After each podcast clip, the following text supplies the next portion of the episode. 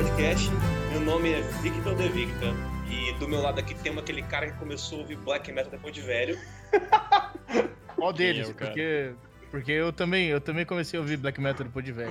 É, é, todo Então. mundo aqui começou a ouvir black metal depois de velho, mas, é, mas você sabe que eu tô falando de você, Andrei. Eu mesmo, eu mesmo. Cara, O, o Andrei tem um talento muito grande em nunca saber que a introdução é pra ele, cara. Eu sei só sempre quando você fala de. Naruto, que você fala de Naruto pra me sacanear, eu sei que é de mim, mas... É, e ó, do meu, eu- inclusive eu tenho que falar, eu falei que você começou a ouvir black metal depois de velho, porque eu não sabia que o Paulo ouvia, e o João Vitor é um cara que ele não consegue ouvir música muito pesada, né? Eu não consigo ouvir música que não parece música só. né? É, porque aqui do meu outro lado eu tenho um rapaz dos ouvidos sensíveis. Ah, é. Sou muito sensível, meus ouvidos. Sou eu, João Vitor. A mocinha que tem que ouvir indie rock, que tem que ouvir Coldplay. o, o som mais pesado que eu ouvi, o Vitor ouve é Music. É pesadíssimo, realmente. Muse já tá no limiar ali, tá quase onde não dá mais. E o convidado de hoje, que veio empunhando sua espada mágica montada em seu dragão, equipado com um sistema de subwoofer, paredão de alto-falante funkeiro, tocando Rhapsody of Fire no último volume pra acabar de, última, de uma vez por todas com essa viadagem de black metal. Também é tecladista e produtor musical nas horas vagas. King for the land. Caraca, eu me perdi nos, nos primeiros, nas primeiras 10 palavras que o Vitor falou ali, mas vambora. Vai, Paulo, fala o seu nome aí. Ué, não era com, não era com subwoofer fodão? Então, eu tenho que ofuscar alguém, né? Porra, Oi, eu sou mesmo, o. Goku. Quer dizer, eu sou o Paulo. Paulo Iá. Beleza? Eu tô acenando pro nada aqui, porque eu sou idiota pra caralho. Paulo, a gente tem uma tradição muito bosta aqui no nosso podcast, que é fazer podcast sem saber fazer. Mas a gente também tem uma outra tradição muito bosta, que é sempre que tem uma pessoa nova que nunca participou aqui antes, nesse primeiro bloco, antes de começar o assunto, ele fala um- uma história muito merda da vida dele que tem que ser particularmente engraçada. Você tem alguma coisa particularmente engraçada pra contar sobre a sua vida horrível? Ah, pô, assim você me pega de surpresa. Eu podia ter pensado em alguma coisa, mas não, não vou improvisar Rapaz, porra tem nenhuma, roteiro, não. não, é tudo vai. improvisado. Toca o barco aí. improvisado, Tem roteiro não, vai na hora. Quem sabe faz na hora, vai. Tem que ser engraçado e meio vexatório também. Isso. Exato. Essa, essa fera aí, fera aí, bicho. Não, mano, eu não sei. Não, não, não vem nada na cabeça se agora. mano. Não pressiona, Tipo, não. Sei lá, transar na construção civil, gostar. Caralho, velho. Caraca, isso foi muito específico. Isso foi muito Sei lá. específico, tá tudo bem? Porra, você nunca saiu pra um show, acordou sem os instrumentos, descobriu que tinha gonorreia depois, uma parada louca assim, cara. Exatamente. Porra, verdade, você me lembrou uma coisa. Eu fui Gonorreia, assaltado em Ponta Grossa. Caralho, pegou Ponta- gonorreia. eu fui assaltado em Ponta Grossa, é, Paraná. E justamente eu fui tocar. Né, e aí eu, eu me fudi, porque os caras me deu uma paulada na cabeça. E E você pegou foi isso. gonorreia? Caralho. Foi Caraca, mar- essa- maravilhoso. Um cara provavelmente mais novo do que eu e parecia um skeleton, tá ligado? De, de RPG, assim. Super, super do crack. O cara veio e me deu uma. Como que é o nome daquilo? É um cabo de inchada, era um cabo de O cara inchada. bateu na assim, sua tá cabeça com um cabo de inchada. Meteu o cabo de inchada na minha Caralho. testa. Maravilhoso. E aí depois eu fiquei assim, nossa, eu podia ter reagido, velho. Mas eu não Porque fiz isso. provavelmente Peraí. o cabo de eu mais grosso com medo.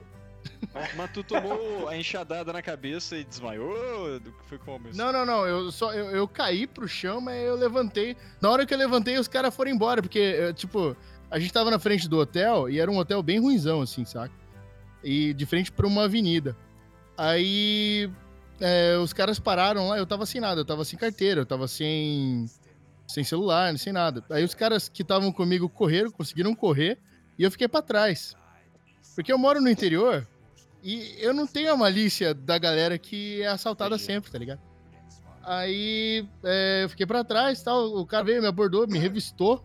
Como se eu, eu, eu falei, caralho, o cara consegue ser policial e bandido ao mesmo tempo. Bom, né? Aí ele viu que não tinha nada, ficou com raiva e meteu a polada na minha Caralho, cabeça. cara, que merda, o cara ainda fez na... Eu fiquei com. Só na filha da mesmo. É, é, tipo. Isso é uma coisa. É, tipo isso. Vacilou japonês, pá, eu, na minha eu ia cabeça. perguntar se tinha sido agressão gratuita, mas ele revistou antes, então.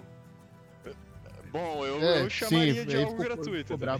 É, foi uma agressão gratuita. Não, é, é gra- foi, foi Você gratuito fala pra disso caralho. E você ser de cidade de interior e Vila Velha é basicamente uma roça na praia, né? Tipo assim, aqui eu- nós não estamos acostumados a bandido rancoroso assim que bate depois que um vídeo o cara não tem nada, normalmente ele vai embora. Então eu não, eu não sabia que no Paraná tinha uns negócios assim, saca? Depois que eu fiquei Foi no sabendo Paraná que você foi assaltado, não foi? Isso, foi no Paraná, foi numa cidade chamada Ponta Grossa. Então o bandido, o, o bandido era bonito. Não, cara, é o que eu falei, ele parecia um esqueleto, um esqueleto de de D&D, assim. Vestido num traje, assim, todo, tipo, um moletom bem Era um surradão, esqueleto assim. bonito, pô. E... É, Sim, ok, um podia ser, podia ser um esqueleto bonito. Com, Ô, louco, mas porra-. Mas não, não, não é no Paraná que as pessoas são bonitas, é em Santa Catarina, não é? Que as pessoas são bonitas e nazistas? É, no, Paraná, no Paraná os negócios também são Onde, de onde é aquela piscina que eu. Que Elas também são nazistas? É, conforme, conforme vai, vai descendo o mapa, as pessoas vão ficando cada vez mais nazistas, né? É, Rio Grande do Sul deve ser foda.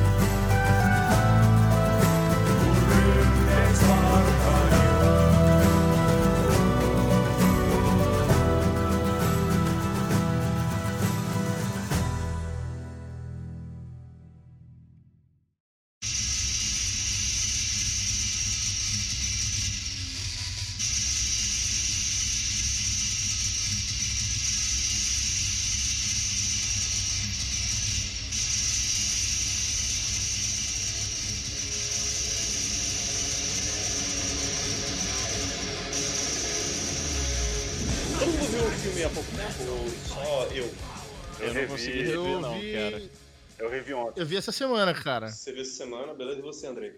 Eu revi ontem. Viu ontem? Então só vamos ver o que tá aqui. De... É, eu vi tem um, um ano. Sei lá, por aí. Aí eu só um queria- ano, só- Você não ouve black metal, você não tá familiarizado com a história. Você realmente tá aqui pra nada. Não, cara, minha memória é boa. Caralho, Beleza. se liga. Então, só Vamos queria lá. dizer Que- que a, que a segunda vez que eu vi o filme é pior do que a primeira ainda, mas vambora. Mas eu não achei tão ruim assim. É vi as bom. duas vezes. Eu achei divertido. Lay down your soul to the gods rock and roll.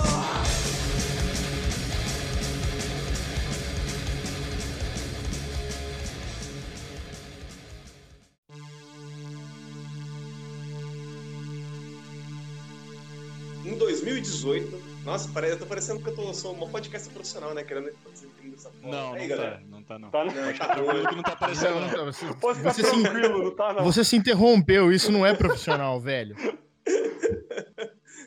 É, então, tem um filme aí chamado Lord of Chaos, ele fala da história do black metal norueguês, década de 90. Vamos começar a falar aqui sobre ele, gente. Caralho, aí sim, é. Aí sim, ficou Vamos. extremamente impessoal, gostei.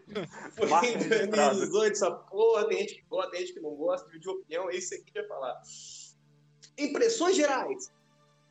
Impressões gerais. Aí corta para aquela cena do, do choque de motor do carro batendo na parede, tá ligado? Nossa, maravilhoso, Não, cara. sério, vamos lá. Tipo assim, eu sei, eu sei que esse filme ele, tem, ele dividiu muita opinião de algumas pessoas. Tem pessoas que realmente acharam um nojo o filme porque são muito fãs da cena black metal. Oi? Ed Lord. É, tipo, os caras são muito fãs da cena black metal, de alguma forma isso fez parte da infância e adolescência triste e revoltada deles, tá ligado? E não Hum. pode. Não pode. Eles se sentiram ofendidos com as críticas feitas no filme. Tem pessoas que acharam o filme ruim por achar o, o filme mal contado. Eu. E. É, e tem gente que acha o filme bom. Como eu, por exemplo. É, eu achei Acho- divertido, um bom É, entretenimento, como, assim. é. como filme, ele é uma história. Ele, ele tem uma história recente. A situação do filme é que você tem que levar em consideração que, co- ah, como todo filme baseado em fatos reais, ele só é baseado em fatos reais. O problema é que tem muitos filmes baseados em fatos reais que as pessoas normalmente não não fazem, não tem como comparar porque são de pessoas muito distantes, pessoas de muito alto escalão. Por exemplo, Coração Valente, cheio de coisas inventadas, só que ninguém conhece, ninguém esteve muito próximo da época em que viveu William Wallace para perguntar para William Wallace se aquilo tudo aconteceu de verdade. A diferença com Lords of Chaos é que foi uma coisa que impactou diretamente pessoas do dia a dia, porque adolescentes, como nós no, no, no- em 2000 e na década de 90, ouviam black metal e conheciam a história desses caras. Então, para eles é muito preciosismo você falar alguma coisa que existiu ou que não existiu num filme desses. Mas eu pergunto para vocês, começando por você, André, o que, você achou do filme? Suas impressões gerais Cara, então, olha só. A parada é o seguinte, que quando eu, tava, é, eu vi o filme pela segunda vez é, e eu fui pegar pra escutar mais e tal, eu, eu revi antes de ontem, né? Ou foi ontem, foi ontem. Eu revi, é, foi ontem. E eu tava hoje escutando mais um pouco, né? Porque fazia uns meses que eu não escutava e tal. E eu lembrei de uma parada, cara. Escutando, escutando Mayhem, Dark Throne, escutando Ah, Black. Metal. É, Aí eu lembrei de uma parada, cara, quando eu tava escutando, que é um. Eu acho que eles. O filme fez o seguinte: o filme ele faz parecer que eles só eram tipo um bando de adolescente merda que queriam ser Dark e malvadão. E por mais que eles fossem em parte isso, não era só isso, tá ligado? Eles eram em parte tipo um bando de adolescente bosta que queria ser Dark e malvadão, mas não era só isso, tá ligado? Você tá parecendo a galera do Black Metal. Você tá parecendo a galera do Black Não, Metal não, que não, tá não, querendo não, defender. não, não, não, não é isso não, cara. Era, era, é porque ele é pa- parecido, se for pensar, com o movimento punk, cara. Que é um movimento que era contra a repressão ali, contra. é, tem aquela raiva adolescente, contra a repressão, contra a frustração por serem suprimidos, as emoções dele, até porque a galera da, da Noruega, né, com a igreja lá era bem certinha e tal. É, A diferença é que a galera da Noruega tinha uma vida muito perfeita, diferente da galera dos Estados Unidos, da galera da Inglaterra, onde surgiu o Então, punk, mas né? essa vida perfeita é uma forma de frustração, porque é uma vida pacata. Então, um adolescente que é raivoso, Entendo. que quer extravasar, que quer se revoltar contra alguma coisa, vai se revoltar contra a coisa que eles viram primeiro, que era a igreja. Ela tem o caralhado de igreja. Então eles falam, olha só, é essa merda aqui que tá mandando essa porra. Então esse, esse movimento do black metal deles, por mais que seja um movimento oh, look at me, I'm so evil, era mais por causa de um movimento de revolta mesmo, entendeu? entendeu? Então eu, eu, eu Mas acho é que a questão... revolta adolescente que é. Então, então, eu acho, Que é bem. então, eu acho que a questão que o filme falhou é representar isso, que o filme parece mais que é uma sátira só, sacou? Como, como o filme que É, tá eu querendo que dizer que. meio que é, não é? Para de interromper, o João Vitor, caralho. Não- Como, como o Vitor é, mesmo falou. Até, isso que é foda, você interrompe, eu, eu esqueço o que eu vou falar, velho. Ué, então eu falei. É, eu esqueci o que eu ia falar. Eu esqueci, cara, tá no meio do, do raciocínio, você me cortou, cara. Perdão, então. Tá, então já que ele te cortou, eu tô querendo. Eu, eu falo, respondendo o João Vitor, o filme é meio uma sátira. Sim, ele também é uma sátira. Só que, cara, Andrei, não concordo 100% com o que você falou, não, cara. Tem muitas coisas no filme que representam com um certo carinho até com, com a cena black metal da época. Por exemplo, você pega é, as fotos antigas da época do Mayhem, as fo- aquelas fotos clássicas do Varg com o, o amarretão na mão. O cara, o, diretor, ele fez questão de, de, de representar as fotos com muita precisão e até mostrar meio que uns bastidores daquilo. Sim. Ele fez questão de mostrar tudo, a, a, brand do. a label do, do, do Euronymous, Death Like Silence, exatamente o nome como era. É, mostrar.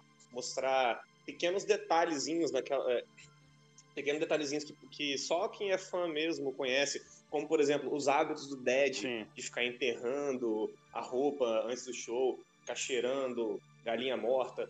E por mais que, tipo assim, pra quem não, para quem não é familiariza- familiarizado com essa história, vai ver isso e vai achar, nossa, que retardado esse cara, mas tipo, o cara realmente fazia. Entendeu? Uhum. Então eu acho que na verdade o cara quis representar isso com, com até um certo esmero pra mostrar que ele se importava, até porque o cara fez parte da cena, só da, da Suécia, na década de 80. Uhum. Ele foi baterista do Bathory Não, ele, ele participou. nos primeiros Mas ele participou bem, bem suavezinho, era bem mínima a, a, a, a presença É, mas dele. ele participou, ele participou da banda pouco, mas ele Vocês estão falando do diretor. ele provavelmente É, ele ficou dois meses sabe? na banda, cara. Sim, cara, mas ele provavelmente ele ia em shows. Ele provavelmente ele via as pessoas, ele via como ele se comportava. Então ele, eu acho que ele tentou respeitar sim a música. Ele tentou respeitar o movimento cultural. Ele não tentou respeitar as pessoas, até porque lá, Andrei, sinceramente, tinha muita gente que não era muito respeitada. É, lógico que não. Ele nem respeitou muito a música, nem tem black metal na porra do filme, tem uma música.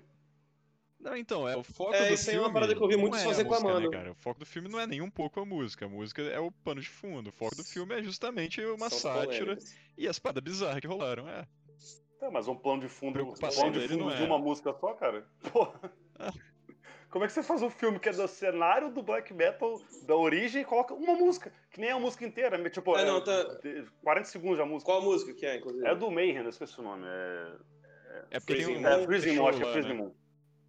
É, Porque tem um É, não, então, porque, tipo assim, eu realmente ouvi, eu ouvi os fãs falando que, que não teve as músicas originais da banda.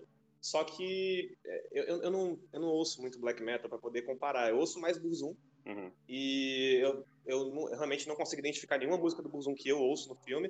Eu não ouço Mayhem pra poder saber se eles tocaram as músicas do Mayhem ou não, mas Não. eu ouvi essa reclamação, isso aí é Eles verdade. tocaram. Agora, tipo assim, a banda ficou indignada com o filme, né? A banda não quis dar, dar entrevista, até porque a banda, a- os integran- ex-integrantes da banda, o pessoal que fez parte daquele cenário não gosta do livro, É.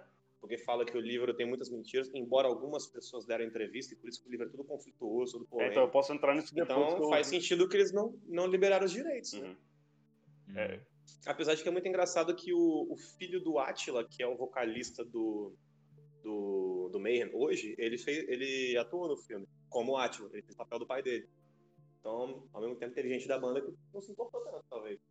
Então, eu posso falar um pouquinho disso depois, que eu até vi um, um mini documentáriozinho deles falando sobre, tá ligado? Eu até anotei algumas coisas aqui. Sim. Mas, primeiro, como a gente não tá falando ainda das polêmicas, tem um bloco pra isso, vamos lá. João Vitor, suas impressões gerais do filme. Como filme? Diferente do que o Andrei fez, quando ele não falou nada de filme, ele falou Eu falei do filme, eu falei do filme. Eu falei que o A filme. representação dos Eu caras. falei do filme que parece ser que é só pra ser um bando de adolescente babaca, só que não é só isso. É, então Tá, assim, eu, falando de detalhes. eu vi o filme com quase nenhum conhecimento prévio sobre a história do black metal norueguês. Então, assim, não é- eu não sou muito fã. sou- vocês são muito mais fãs de música do que eu, do ponto de vista, assim, de querer entender tudo do cenário e essa porra toda. Eu só gosto de ouvir música. É, mas então, assim, eu vi o filme como produção a várias das coisas que estavam sendo relatadas lá, tipo essas bizarrices do cara do Dead lá, o fato dele ter se matado e virado capa do, do, do primeiro álbum deles lá, isso eu já tinha visto em algum lugar, mas assim, a cena toda eu nunca, nunca tinha a descrição dela. Então, então pra bem interessante, eu achei informativo nesse ponto. Assim, o tom de sátira do filme pra mim ficou claro desde o início do filme. Que ele tava se propondo a ser um documentário a se levar completamente a sério. Não, Acabou é isso? Tinha falado? é isso aí. É, visão geral, é isso aí. Visão geral Bem rápida. geral. Obrigado. Bem geral mesmo. Tinha que você falar de alguns detalhes técnicos, tipo, por exemplo, assim, da, da fotografia do filme, que é muito bonita, etc. Enfim. É, isso é verdade. Não, antes de eu entrar, eu falo essas coisas, qualquer coisa. Paulo, quais são as suas impressões geral do filme? Filme? Então, eu ia, eu ia tocar nesse, justamente nesse assunto mais técnico, né? Enfim, é, me impressionou bastante. Eu não tinha expectativa nenhuma a respeito disso do filme. Pra mim, era um filme B, sabe? Bem, bem underground, assim, porque tava retratando justamente é, algo underground. Não foi um filme, assim, tipo, que, que gerou. é, como que eu posso dizer? Gerou é, conversa fora, fora de, do, da tribo, vamos colocar assim, né? É, então, isso, isso me impressionou bastante. É, é, bons atores, eu, eu não tenho, assim, tipo, muito, muito conhecimento de teatro para falar, mas para mim foi bem convincente a, a atuação dos caras. Fiquei sabendo que o, o cara que faz o Euronymous lá, ele é o, irmão do- o irmão do Ah, Macaulay. Culkin, né? Ele é irmão do É Macaulay? Culkin e o cara que faz o Dead E- é o filho do Val Kilmer. É. Então, e é engraçado, porque os dois e o cara que faz o, o Varg me, me causaram uma certa, um certo incômodo de, porra, eu conheço esses caras de algum lugar. O Varg, principalmente, porque eu já vi, esse, eu já vi um cara muito parecido com ele num rolê por aí. entendeu? Caralho, mano. Se fuder. E, e era todos os trejeitos muito parecidos, assim, e desses rolê mais de, do, do, do- do- dos metal extremo É, mesmo. assim. Cuidado, cara, É, cuidado. Não e- chama esse cara pra sua casa, não. Tem cara de metaleirinho genérico. É, basicamente. E o, o que me deixou assim, o que me ligou ao filme é justamente esse ambiente da, da, da molecagem. Porque eu estive em ambientes muito parecidos com, com o, o, o que é, o que foi a cena do, do black metal norueguês, assim. Porque amigo só na molecagem. A, a, né? a galera. Não, não, não, não, não, não. Na, na- parte da brutalidade, é, não, não exatamente. Você é do Power Já Metal, morreu gente no- no- nos, grupos, nos grupos periféricos. era jogar sim, com RPG. Hã? Seu ambiente era jogar RPG, você é do Power Metal. Não, não, é que, é que, tipo, depois que a gente, a gente é, parou de se falar, é, eu tive uma adolescência um pouco mais dirty, tá ligado? Não, não, não, não- me veja com os olhos do que você me via quando eu tinha 13, 13 anos. não é bem assim, não. É, tu tinha é, essa galera do, do, do, do- Black, do Trash, do Death, e inclusive é, é, eram grupos bem distintos e, inclusive, rolava uma certa rivalidade entre eles. Era um negócio muito, muito idiota mesmo, assim. E teve uma, uma cena que eles estavam, tipo, no, no, numa lanchonete, depois do, do, do show, do, do primeiro Ah, show do tá. Mayhem, que Sim. me lembrou pra caralho isso, os caras falando mal dos outros Aham. estilos. E, e o mais engraçado, é isso. a única diferença é que no lugar de ter um monte de branquelo na mesa, tinha vários pardos juntos, assim, no meu caso, né? É né? E, só que tudo, tudo os caras, tipo, com, com a mentalidade meio nazista, assim, também, saca? De, de, de supremacia. E Supremacista sempre, eu sempre, sempre ficava assim, É, caralho, mas supremacista pardo. é, tipo isso. Da onde que vem isso, tá ligado? Só que, tipo, e eu sempre fui mais do, do, do, do grupo que curtia mais os, os metal mais, mais tradicional, and os power e tal, e os né? prog. Né? A, a- a parte nerd que, que o Vitor tá falando aí, isso nunca deixou de existir. Ela só ficou um pouco mais rebelde depois da infância, tá ligado? É, Como é um nerd Mas- rebelde, Paulo? Você fica querendo. Um nerd rebelde, cara? nos outros na rua? É o cara que Não, escuta, é o cara putz, que escuta cara, Dream Theater. tipo, é, É o nerd Eu rebelde. tô zoando você, mas É, eu tipo tô isso, zoando né? você, mas Tipo, eu assim eu tô também. tão revoltado hoje que eu vou ouvir uma música de 30 minutos sem parar, assim? Caralho. É, tipo, deve Pensa ser bem, isso cara. mesmo. Pensa Eu- bem, eu cara. tô- Não faz isso sem pensar, não, cara. Respira fundo. Não, não, eu nunca tive paciência pra essas coisas, não, cara. Apesar de eu gostar de, de- gostar de Eu prog, essas um coisas. nunca tive. comentário, o, o Paulo, que a- quando você tava falando Ah. da cena ali do, do- da lanchonete, né? Cara, aquilo voltou à minha adolescência 100%, cara. 100%. Cê- Tem aquele grupinho, o grupinho dos metaleiros, aí chega um cara com a camisa, sei lá, do Slipknot. Nossa, ó o bostão ali, tá ligado? Tipo assim, as minhas impressões gerais do filme são que, na verdade, eu acho tecnicamente bem feito, cara. Eu acho que ele conseguiu trazer momentos cômicos na hora que tinham que ser cômicos, ele conseguiu trazer momentos de drama na hora que tinham que ser drama, de terror também, que ele tem essa meia pegada de terror, até porque para poder fazer um filme que representa aquela época, eu acho que faz um pouco de sentido, essa época e esse estilo de música, na verdade, essa cultura, né? Porque ele fala mais da cultura do black metal dos anos 90, do Norwegian Black Metal, do que de fato do som dos caras. E eu, e eu acho que a ambientação foi muito bem feita em questão de fotografia. Os atores que representaram os caras estavam muito bem. Tirando. Aí eu já, já discordo, eu não sei se o Paulo falou isso, mas eu não acho que o cara que fez o Varg estava bom. Eu acho que esse foi o Nossa único cara Senhora. que não me convenceu muito bem. Até porque ele teve que fazer um papel de vilão meio forçado, né? Porque, tipo, apesar do Varg ser um filho da puta, e a gente vai entrar isso pro final, ele não era o vilão da história, ele era um vilão da história. Exatamente. Um bando de otário, tá ligado? O Euronymous não era nenhuma flor que se cheire também, não. E na metade do filme pra frente ele é meio que pintado de herói. No começo ele é, ele é Buceta também, né? Mas na metade pra frente ele é meio que o protagonista e o, e o Varg o antagonista. É. Mas enfim, eu acho que teve muita coisa boa no filme, tecnicamente. Eu acho que ele teve momentos de, de transição muito bons. A- a- a- as cenas começam na hora certa que elas têm que começar. Na hora que o, o, o Dead tá se matando. Aquele ator que faz o Dead primeiro, que moleque bom, velho, o filho do Valkyrie. Sim. Cara perfeito. Foi o melhor ator do filme, melhor personagem, e as melhores cenas são com Uhum. ele. Tudo que representou, eu acho que nem a galera que não gostou do filme falou mal das, das, das cenas do Dead. São todas maravilhosas. Eu acho que a única coisa pra mim que, que falhou nele foi no momento. Eu não sei se foi pra deixar mais dramático ou não. No momento que ele, que ele vai se matar, ele corta o, os, os dois antebraços. É, sim. E ele, é, ele corta o antebraço, de baixo pra É cima. o pulso, é o pulso, do pulso até o ele- antebraço. é. Ele não quer chamar atenção, quer tomar atitude. Caralho, não, não, não, não, não, não, não, não, não, não, não, não. Acho melhor cortar isso. Cancelamento. Mas enfim, É, cara, isso foi pesado, hein? Trabalho pro cara aí, bicho. Chama o cara pra gravar e fica na frente dele, na cara dele, falando merda pra ter que cortar depois.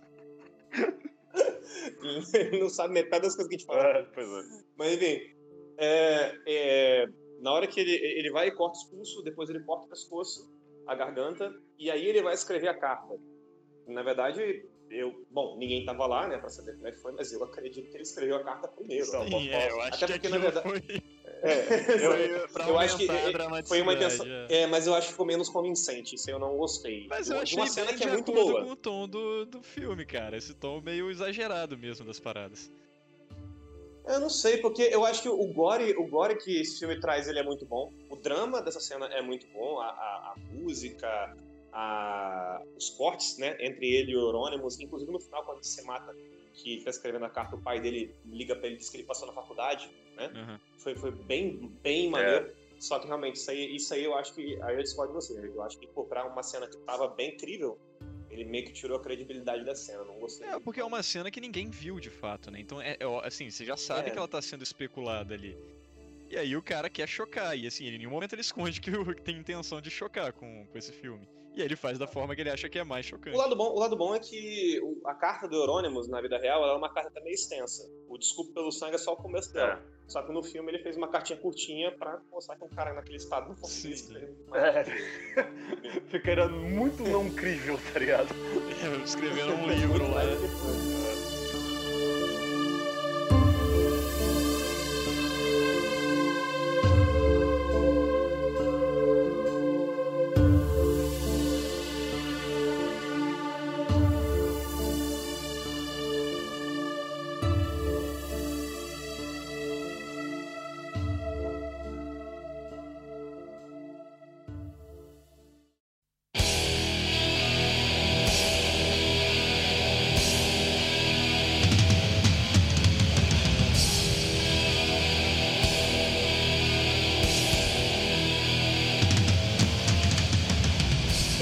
Vocês, o Inner Circle, o grupo do Euronymous que ele montou lá, True Norwegian Black Metal, vocês acham que eles foram, e foram acho que sim, mas enfim, merecem ser um marco na história da música e da contracultura mundial como eles são? Ou Vocês acham que ele merece ser execrado da história pelas atitudes que É, tomaram? ô Vitor, rapidinho. É, a gente não ia falar dos, perso- Fala, dos cara. atores, cara? Mas e, ah, você quer falar dos atores? Não, é porque eu achei que a gente ia falar sobre os atores, mas tá. Bem, então foda-se. Ah, porque eu tinha falado. Você, você quer muito falar dos atores? Não, que eu queria só xingar. Eu queria, eu queria só xingar muito o, o casting do ator do Varg, que aquilo é patético, mas fora isso. Então, então a gente vai manter esse tópico que a gente tá, mas eu te dou a liberdade de xingar o cast. Tá? Você me dá a liberdade, tá? Eu só queria tomar um tempinho do. Duas a É, um, mi- 10 segundos, 10 segundinhos. Queria tomar só essa liberdade que não vai ter tópico específico dos atores, pra mandar o casting dessa porra desse filme, que castou aquela, aquele moleque que- ridículo, que não tem absolutamente nada a ver com o Varg, como Varg. Aquilo ficou patético. Não que o cara seja um mau ator, mas caralho, nada a ver, mano. Não parece nem atitude, Sabe que- nem, nem, nem aparência, nada. Nada. Só, só tem o cabelo igual, só isso. Cara, então assim, eu- aí é só especulação minha, mas uma parada que passou pela minha cabeça na hora que eu vi isso, e realmente o moleque ele é meio gordinho, né, enquanto o Varg não é, e o moleque é meio desengonçado, ele faz umas caras meio de crianção bobão, assim, Cara de retardado. Eu acho que. Umas caras de retardado, eu acho que isso talvez tenha sido meio intencional, cara. Uma parada meio. pra ser escroto com o Varg. Pra, Há- pra, assim, porque. O há cara se pensar. imaginou que ele, Há o cara se conseguiu pensar. visualizar o Uhum. Varg vendo aquilo e ficando boladaço com. com... O É, Varg. então, Andrei, Pois é. Mas, rapidinho, eu, vou, eu que foi mudar. isso, cara. Eu, eu vou mudar então. Meu ator favorito do filme é ele eu ia agora. falar isso agora, Você João pode falar com o Andrei, Varg? sabe um cara que Parabenizar o casting do, do filme. Eu queria parabenizar o cast do filme, que ficou genial, cara. É, Vamos lá, Andrei. Você, você ia começar a falar o que você pensa a respeito do Inner Circle? Você acha mesmo que merece ser um marco? Eu, eu acredito, conhecendo vocês que eu conheço, eu acho que a gente todo mundo aqui tem a mesma opinião. Só que eu gostaria de ouvir vocês falando sobre isso. Você acha que eles merecem estar marcados nos anais da história pelos seus atos ou merecem ser execrados? Sim, porque é, eles, de fato, eles tiveram um movimento ali, que todo movimento musical tem a sua relevância, ainda mais se faz alguma influência, né? E não, ao mesmo tempo, porque, cara, eles foram meio que contra o próprio movimento, tá ligado? Eles meio uma contradição deles mesmos, cara. Então é meio que. é, discutível. Eles têm uma, uma presença interessante, eles têm umas ideias, não são interessantes, mas umas ideologias bem específicas que ficam ou engraçadas se você for analisar com um olhar mais adulto. Você olha, tipo, ó, que esse bando de criança falando merda. Ou é, uma, um ato de revolta, assim, que fica até interessante se você for ver culturalmente e tal. E fe- fez, fez músicas interessantes, né, cara? Fizeram músicas que eu gosto, pelo menos. Muita gente não gosta, mas eu gosto. Eu acho que vocês também gostam. O que, que vocês acham? É. co-host aí. é, são vários João Gordos, né? São Tá vários. João Gordos, exatamente. Todo, São mundo vários João o Gordos. Então, cara, é. Então, Fala aí, o grupo como um todo, né? Que ali é a união de várias, várias bandas ali, né? Sim. É, eu não sei se de fato tem essa relevância toda. Eu acho que grande parte do que torna isso relevante e conhecido é a história que deu origem ao e motivou né, esse filme mesmo. Mas é de- bizarrices, Mas vou te interromper rapidinho, só pra dizer. É isso mesmo. Mas é isso que. que, Ah, que então. Tipo assim, a música também. Ele tem, é, O metal é um movimento que, que gera fãs muito assíduos. A música também tem Hum. pessoas muito apaixonadas do mundo. Só o que fez a galera ficar conhecida no mundo do metal, até pra quem não ouve black metal, até quando eu não ouvia black metal eu conheci essa história, é as, as polêmicas. Então, é isso que eu tô perguntando o de fato. Então, essas polêmicas elas são também situacionais, né? Porque isso só foi tão polêmico porque aconteceu na Noruega. Assim, pessoas esfaqueando umas às outras, crimes de ódio, depredação de patrimônio, iconoclastia. falar. Isso, isso acontece em muitos lugares. Só que não chama tanta atenção, né, cara? Mas, cara, Então, o eu problema. que Sabe qual é, a- aquela situação que eu, que eu A discordo? de- notoriedade é, é circunstancial. Sabe o que eu discordo, que eu você? segunda-feira no Rio de Eu Janeiro. discordo de você, cara, é o fato de que crime de ódio, por exemplo, você consegue ver crime de ódio vindo de grupos religiosos, entendeu? De grupos Sim, é isso que eu supremacistas. tô dizendo. Só que no São caso foi de, mas foi de um bando de adolescentes, entendeu? Grupos religiosos movimentam massas há milhares de anos. Supremacistas vêm de grandes líderes políticos que movimentam uma nação inteira. Isso foi um grupo de adolescentes como tipo o nosso grupo de RPG, só que de repente a gente começou a esfaquear a gente na rua. Isso é mais relevante, entende? Você não, você não, não concorda com É, isso? então, mas eu acho que acontece, acontece. Pô, tem lugares muito mais próximos da gente, cara. Eu já ouvi dizer que tinha gente em Vila Velha que botava fogo em coisas, botava. Quebrava. Ah, você já ouviu dizer?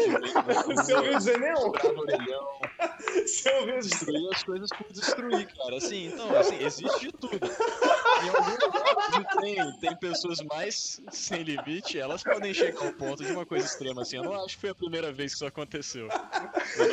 Enquanto, enquanto o Andrei não volta, eu queria perguntar pra você, ô, ô, ô, Paulo, o que, que você acha? Você acha que o pessoal do Inner Circle tinha que ser execrado da história? Ou vocês acham que há mérito na memória deles? É uma pergunta muito complexa. Eu não, eu não consigo. Tem um equilíbrio aí, eu acho, de, de, de posicionamento, cara. Porque, ah, por um lado, os caras, eles meio que exporam, colocaram o dedinho do heavy metal assim pra, no, no mainstream, tá ligado? É, hoje em dia, a, a imagem Banger é, é voltada pro, pro metal extremo, na, na visão das Calma lá pessoas também, leigas, por causa desses caras heavy- aí. O heavy metal Certeza. si, ele era mainstream desde a década de 70. O heavy metal como um todo. Não, não, não, não. Mas, assim, é, o que eu posso dizer é que, tipo, pro main- mainstream, esse foi o divisor, de- o mesmo divisor de águas que dividiu o rock do blues. A partir do momento que deu essa merda toda, é que o heavy metal ele se separou do rock. Ah, você acredita Ligado. que Ele, na época do Iron Maiden e dis- Priest, heavy metal era rock. Aí quando chegou essas merdas todas, aí metal é uma coisa, rock é outra. Isso que você tá me dizendo. É, eu acredito. Sim, é, tipo, entre o pessoal do, do, do heavy metal, ainda não. Mas como diria o próprio Leme, é, tudo, tudo ali é rock Ah, and eu roll, não- tá eu não ligado? queria pensar muito Só também, né? que. Gosto muito de Motorhead, mas não lembro cabeça. É, também, Não mas tipo. Não, é, de fato, de fato, mas eu concordo com ele nesse por- justamente porque ele também, ao mesmo tempo, sempre foi um cara meio arcaicão, né? e justamente porque não gostava muito de pensar. Bronco. Só que, assim, é, é pro, pro, pro pessoal de fora do, do heavy metal e do rock and roll, é, o heavy metal começou a ser heavy metal a partir daí, entendeu? Esse negócio do, do, das armaduras de, com, com spike e couro. As pessoas começaram a ver o heavy metal isso dessa já. forma, separar isso do rock. O menor Mas o menor, isso o menor, o menor é de 80, né? Apesar de que tudo nasceu ali na mesma, na mesma época. Você falou que, por exemplo, o black, a cena do black É. metal é de 90, mas ela nasceu ali em meados de 80, de, de 80 tipo 86, né?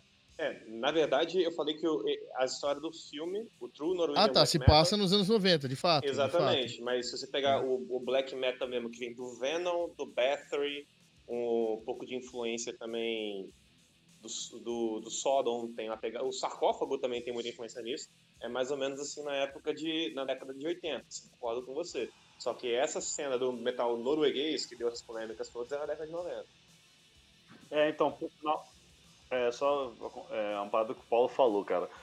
É, o jeito que a galera se é, comporta, né? O jeito que eles se vestiam, o jeito que eles. é, a, galera, a galera percebia essa galera antes e depois, né? Do Inner Circle, Back Circle e etc. Foi é, interessante falar também que, essa, que eles se vestiam. É 91, se eu não me engano, é isso, né? 91, 92? Isso. É, né? Acho que é por aí.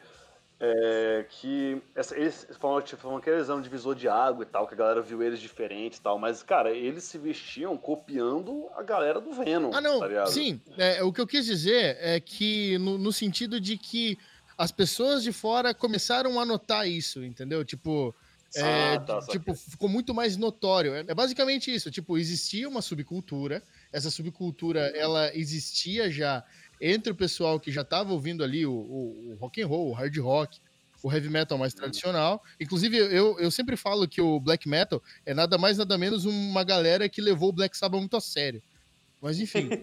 é, É verdade. não, mas é, se for parar pra pensar em tudo, temática, tim- timbragem dos instrumentos, é, produção, etc. É, é muito Black Sabbath. É o Black Sabbath sem, sem a malemolência do, do, do funkeado, Sem tá talento. ligado?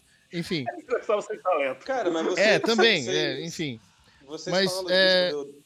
Fala, pode falar. Hã? Fala. Não, enfim, é, é- aí sobre ser execrado, em relação à parte de ideologia, eu acredito que sim, que deveria ser execrado assim do, do- do- dos, dos anais históricos, principalmente porque é é curioso você ver que os caras chegaram tão na extrema direita que os caras já estavam se desfazendo do cristianismo para se apegar aos, aos deuses mais antigos, tá ligado? Isso é muito louco de É se um pensar. É, tipo, é, é o, é o é, a, é mais do que isso, sei lá, eu não sei o que, que vem depois do ultra. É, é o peta-conservadorismo, Giga, tá ligado? lá. É, tipo isso. É o alfa conservador. Eu não sei se É. se encaixa exatamente em extrema-direita. O ômega, ômega. É isso, Mas- o ômega. É. Eu não sei se se encaixa exatamente em extrema-direita, mas extrema-direita costuma ser um fanatismo de costumes, né? Então acho que faz um certo sentido. Para Então, exatamente. Sim, sim. Mas Só que, falar um tipo, pouco- eles, Fala. eles peneiraram. É, eles peneiraram é, ainda mais a respeito da cultura dele. O que, que esses caras aqui da areia tá fazendo aqui, meu? Jesus, Jesus o caralho, o negócio é Odin, tá ligado? É tipo isso que, que aconteceu ali. Eu conheço uns brasileiros que falam Nossa, isso aí também. É, Tupini Viking é o nome disso, Tupini Viking. Muito bom. Tupinivi. Quando Cara, você, você falou de, de figurino, eu só ia pontuar, isso é importante, que você virou e falou que isso, depois desse momento isso começou a ficar muito visível na galera mainstream. Mas. Caralho, Tomás apareceu do nada. E aí, seus bosta? E aí, seus viu no bosta? meio da gravação do filme você não viu, cara. Sai fora. A Wild Death Braga, Caralho, Pierce. tá- porra, não vai dar pra eu gravar hoje não. Não Vai dar pra gravar hoje não, que eu tô, tô em Sidney, velho. Olha Mas, só, tipo, cara. Só queria falar que vocês são todos uns merda e eu odeio todos tchau. vocês, velho. Eu não te conheço, cara, mas eu já, já te odeio também, velho. Mil desprezos por você, velho. Aqui esse cara falando, caralho, os caras já me substituíram foda mesmo, olha lá, o cara tá trabalhando um fim de semana. Vaza, tá eu, meu irmão. É Aposto que usa é droga, pega as é mulheres nada a ver. Não é isso que tá pensando, Tomás. Não é nada que disso tá que pensando. você está Não, pensando. beleza, não, beleza, beleza. posso tá? explicar, não, eu chego, aqui, eu chego aqui a hora que eu encontro. Não, tá bom então. Não, demorou, demorou, irmão. Usou meu canal lá pra conseguir seguidor, os caras me usou e agora que não precisa mais, me joga fora. Relaxa, eles devem estar me usando também, eu acho, sei lá. Relaxa. Com certeza, irmão, não Então, confia nesses caras, não confia nesses caras. Eles, eles falam que te amam, usa você e te joga fora, irmão. Poliamor, Você vai ser a próxima putinha dele. cara. Lindo isso. Escuta o que eu tô te falando. Poliamor de rola, João Vitor, eu tô falando com você que você nem gostava. O cara chegou pra causar. É, o de Village é no tipo uma embora, mulher então, ingrata não. que te beija, te abraça, te rouba e te mata. Pode pá. Tchau pra vocês, falou. Cara, e o chefe é um cara irritante. Ele chega, ele, ele é péssimo pra poder gravar com ele, que ele interrompe todo mundo. Ele fala por cima de geral, só que ele é muito engraçado. Então, O cara chegou tipo Ribamar no, no, no sai de baixo, tá ligado? Tipo, sem avisar ninguém. ninguém tava esperando ele aqui. Caralho, semana passada É, que era maior assunto que ele podia participar, ele, ele não veio, agora não tem nada a ver, porque ele não viu o filme, mas enfim. É uma espécie de 3D do Nerdcast. enfim, é, voltando aqui, eu só, ia falar, eu só ia falar que, voltando pro conteúdo sério, entre aspas, que o, o- o Paulo falou da, da, da questão do, do visual da galera se voltar, começar a aparecer no mainstream. Ah, isso que é um metaleiro, o cara que se veste de armadura, de spike, de couro, Corpse Paint. Bom, vamos lá. Eu também não sou um cara que eu tenho tanto conhecimento assim da história do black metal. Eu conheço o pouco que eu estudei recentemente para fazer esse podcast e as coisas que eu ouvia na época que eu frequentava shows de metal quando era mais novo e os fãs de black metal me contavam as histórias, né? Eu também pesquisei algumas coisas, mas etc. Há várias versões da história, por exemplo, o, o Corpse Paint veio do Kiss. O, antes do produtor do Kiss produzir o Kiss, ele veio ao Brasil e viu o Secos e Molhados tocando e viu o Ney Mato Grosso com aquela, aquele corpse paint, aquela, aquela pintura branca com a cara com, com o olho preto, que tá num dos álbuns dele. Tem um, tem um clipe deles, inclusive, com essa questão assim, que é mais antigo que, que o Kiss de fato. Então, diz que o pessoal do Black Metal copiou o Kiss e copiou os Secos e Molhados. Logo, o pessoal do Black Metal copiou os Secos e Molhados indiretamente. Tem uma outra versão também, que tem umas referências dela no filme, que é a de que o Euronymous ele tinha contatos com pessoas ao redor do mundo por causa da gravadora dele Death Like Silence. E as pessoas mandavam demos para ele para poder ser produzido ou só para poder divulgar mesmo. E um desses lugares que ele tinha contato era na América do Sul e no Brasil. E o pessoal do sarcófago mandava demo para eles e tinha contato com eles. E o pessoal do sarcófago já usava Corpse Paint antes do Mayhem existir também há boatos de que o Mayhem copiou copiou o sarcófago. É, tanto no estilo musical quanto no, no, no visual e outra coisa, ô Paulo, mas ah, beleza, falar do sarcófago e falar do Mayhem são paradas bem undergrounds mesmo. Mas agora, se você parar pra pensar, o Kiss, mesmo que não seja, não, não, é, essas bandas não tenham copiado, o Kiss, ele já era uma banda que fazia sucesso na década de 80, de trajando armadura com baixo de machado, cuspindo sangue e corpos paint no palco. Então, esse visual já era mainstream, sacou? Ok, ok. E se tratando do Kiss, né, que foi, já foi uma das maiores Sim, bandas, sim. né, do, da história do Sim, rock, Com certeza foi. Né, de, de lotar estádio, e uma das primeiras a fazer isso. De fato, de fato, ok. é, Tem, tem Então, razão. tem tem uma razão. diferença aí. Tem uma diferença aí. Os fãs do Kiss não eram conhecidos como metaleiros. Era os Kiss, a galera da De família fato. do Kiss, tá ligado? Não era tipo, ah, olha aquele bando de metaleiro. Não. Eram os fãs do Kiss. É, Então eram isso- coisas separadas. É, é, é, até porque isso não é metal, metal, é hard rock, né? Enfim. Então, exatamente. É, eu tô querendo dizer só que o visual já era mainstream, mas é, é, é só um ponto a colocar. Agora, colocando. Não, é, é que quando você con- contextualiza o, o heavy metal em 90, já tinha uma pá de banda de heavy metal, né? Uhum. Já, já deu tempo do Pantera ter virado trash nessa época, Não, inclusive. sim, nessa época, inclusive, Então, o Pantera tipo, já era trash. Então, justamente, já era trash. Tipo, tipo, o Sludge, primeiro Wishes álbum dele, do primeiro álbum do, do, do Bruce foi em 93, não foi? Aquele. aquele Não, não, não. Primeiro álbum 91. não, não. qual- 92? o ano. Eu vou checar agora. Enfim, é, eram coisas que estavam que, que, que acontecendo ali ao mesmo tempo, né? Então, tipo, o heavy metal ele já 92. existia há 92. muito tempo. 92. Então, é, e o Cowboys from Hell é de 90, não é? Aí eu tenho que checar também. É, eu acho que é, eu acho que é isso mesmo. 90, 91. É. Caralho, viagem Mas enfim. agora. Você não vai ideia É, Mas o, o- o heavy sem- metal, ele, ele é muito antigo. Ele, ele, ele é muito antigo Cowboys mesmo. Mas é, é- Sei lá, é, é que o, o heavy metal ele esteve no mainstream é, várias vezes, assim, tipo, ele apareceu mostrando as mãos, assim, sabe? Ô, olha eu aqui, assim. E, e essa foi uma da- das vezes, né? E, tipo, foi um- uma, uma, uma vez bem ruim, assim, vamos, vamos É, nesse dizer. caso aí, na Os, verdade, os caras as- saíram queimando igreja, As o caralho. histórias em torno do, Eu da achei cultura maneiro. Ficaram, ficaram conhecidas nesse momento. Mas ah, a não, música. cara, aquelas igrejas eram muito iradas, bicho. É verdade, verdade. As igrejas antigaças de madeira lá. É. Inclusive, na verdade, elas eram né? os moldes em que eram construídos os templos, né? De, nórdicos, Azatru e tal. Sim, é, elas tinham arquitetura nórdica. Sim, elas tinham, Nórdica, elas é? tinham, uma, elas tinham uma pegada. Uma pegada, parecia até uns dracares gigantes em formato de igreja, né? Uma parada engraçada. assim.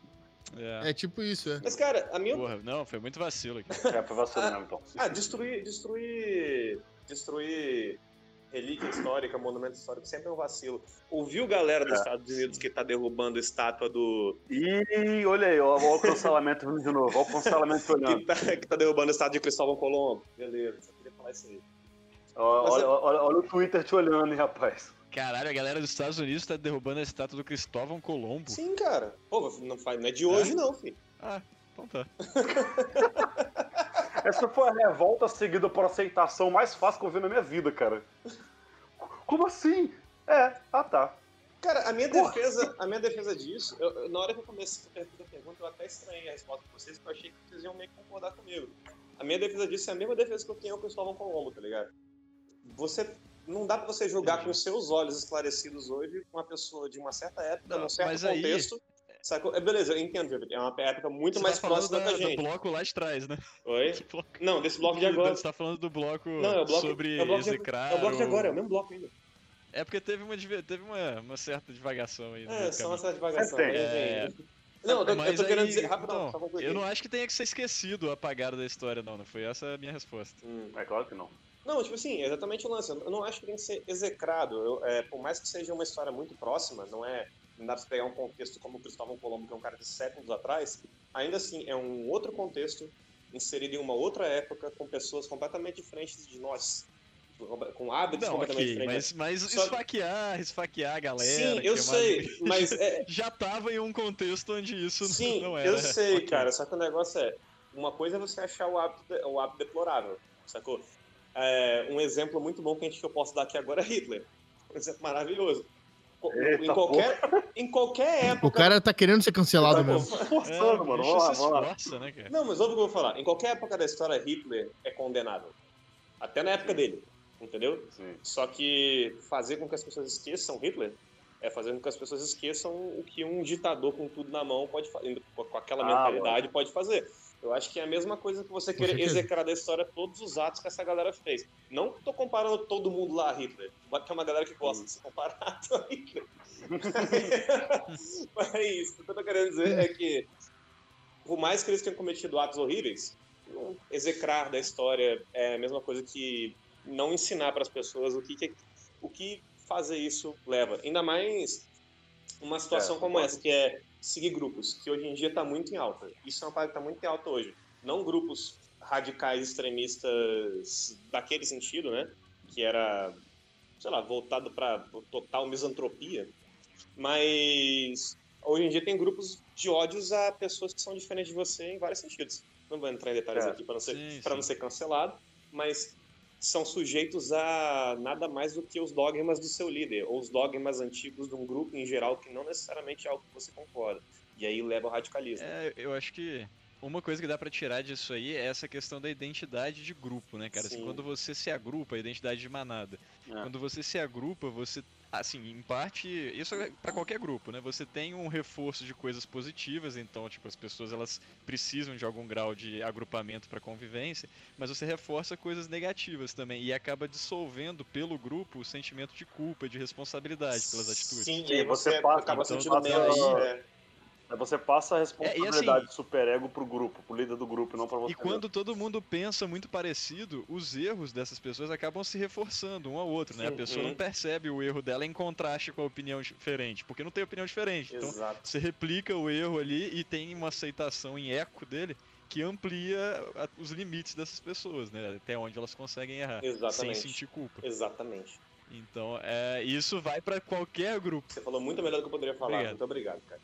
Você é muito bom com as palavras, João Vitor. É, retira a responsabilidade de julgamento de você mesmo e passa para um líder, ou seja, tudo que você fizer tá na mão do líder, então você não tem culpa automaticamente. É, ou às vezes nem o líder, às vezes você dilui mesmo por todo mundo ali, porque você Sim, dilui, E mas contanto assim- que você seja um peãozinho da vontade do líder, é, ele não vai querer te julgar, porque ele- você vai estar satisfazendo aquilo que ele quer chegar no final, tá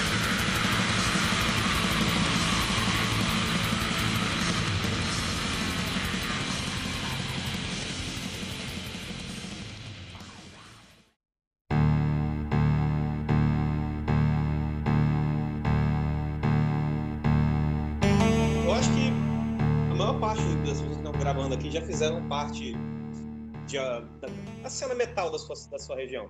Ah. Não, tanto pra ir pra show, pra tocar em banda, menos o João Vitor, né? Que nunca fez nada disso. e- eu me vestia, eu me vestia de preto. Ouviu que almofadinha.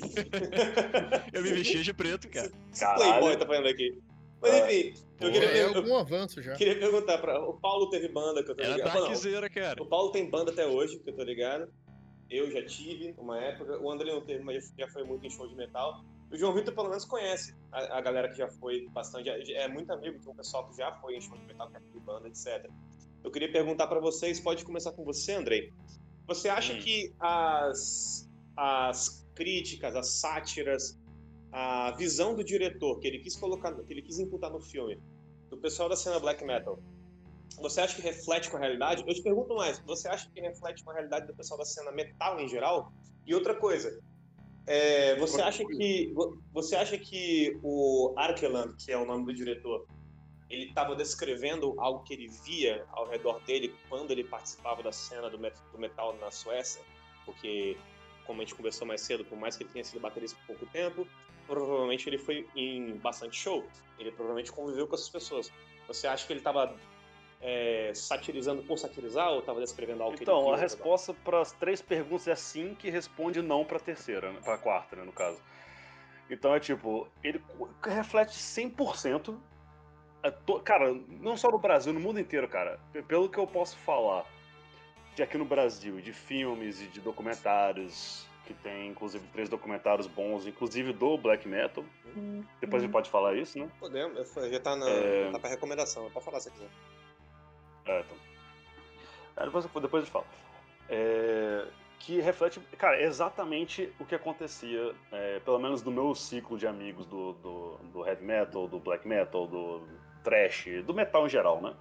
Que sempre tinha aquela separação, inclusive o Paulo falou antes lá no começo, daquela cena da cantina, que o Varg chega lá, o Varg não, né? O Christian, Cristiano. porque Cristiano. Varg vai tomar no cu, Christian. O, o Christian chegava lá.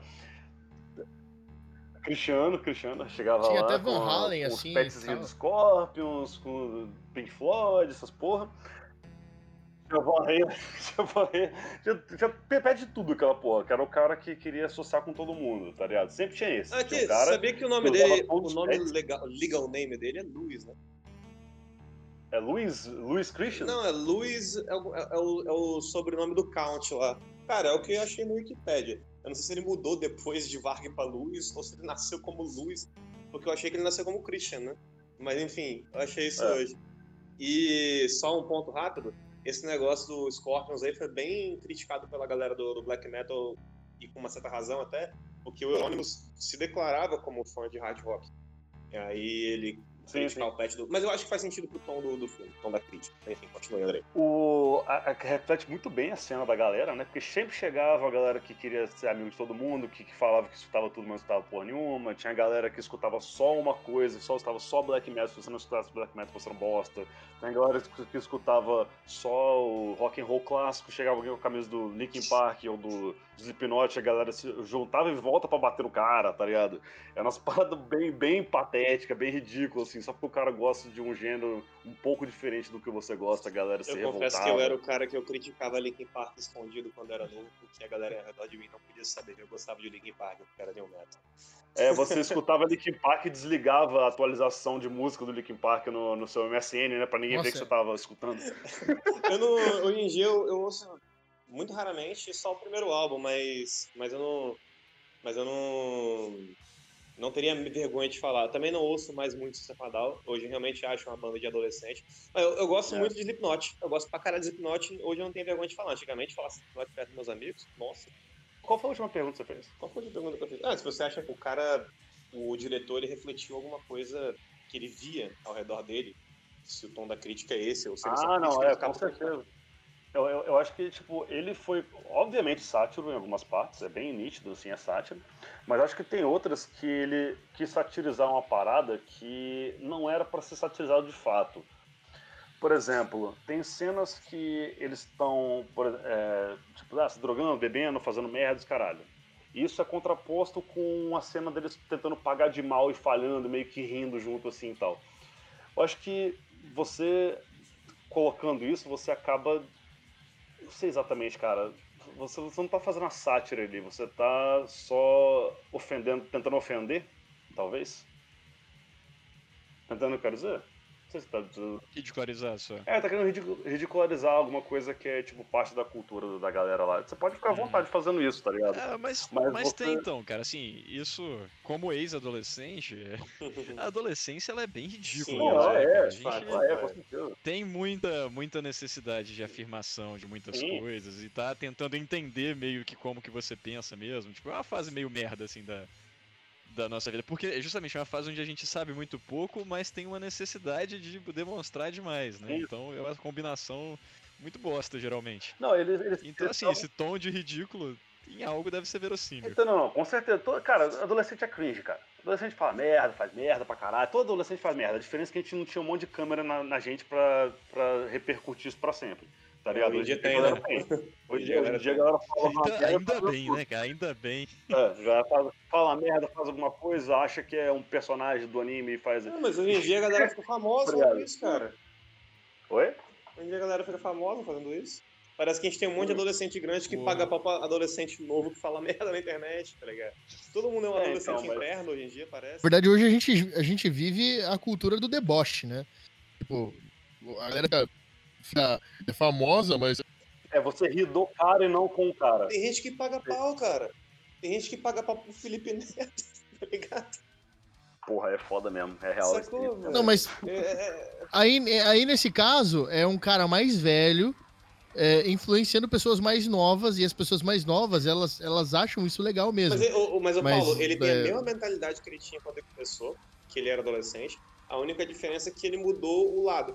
Enquanto antigamente ele era um cara mais é, extremista reacionário no- nos comentários dele, hoje ele é um cara extremista progressivo mongol. Que não, não, não pensa, só repete discurso Sim. entendeu? Mas é a mesma coisa. Sim, eu, eu concordo com isso. Só que, é, justamente, ele viu que ele ia capitalizar muito mais em cima da Claro, galera SJW do que da galera. Porque tá- ele tava concorrendo forte com o Nando Moura do outro lado, tá ligado?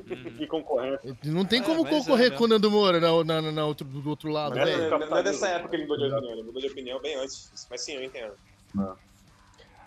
É, Mas o cara tem uma visão de negócio né, bem fantástica. Nesse não. ponto tem que Não, dar parabéns não, mesmo. O certeza. cara é um empresário da, O cara, do digital influencer. não, o cara ele é o gênio então. da influência. Você realmente. não- Ele- Ele sabe trabalhar muito bem o marketing do ódio, Exatamente. sabe? É.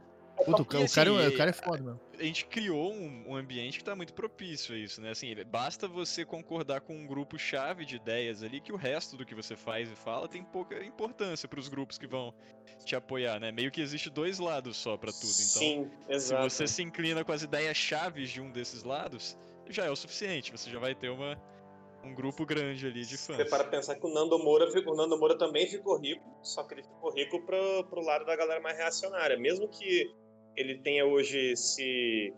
é, Pode-se dizer que ele tá mais, mais.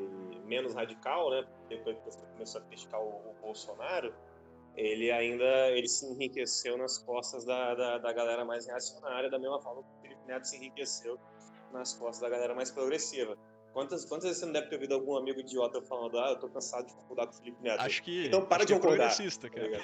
Eu falei progressista. É, um- É prog- não é rock eu progressista. vou progressiva. Eu fiquei, caralho, o que que o Dream Theater tem a ver? Progressivo?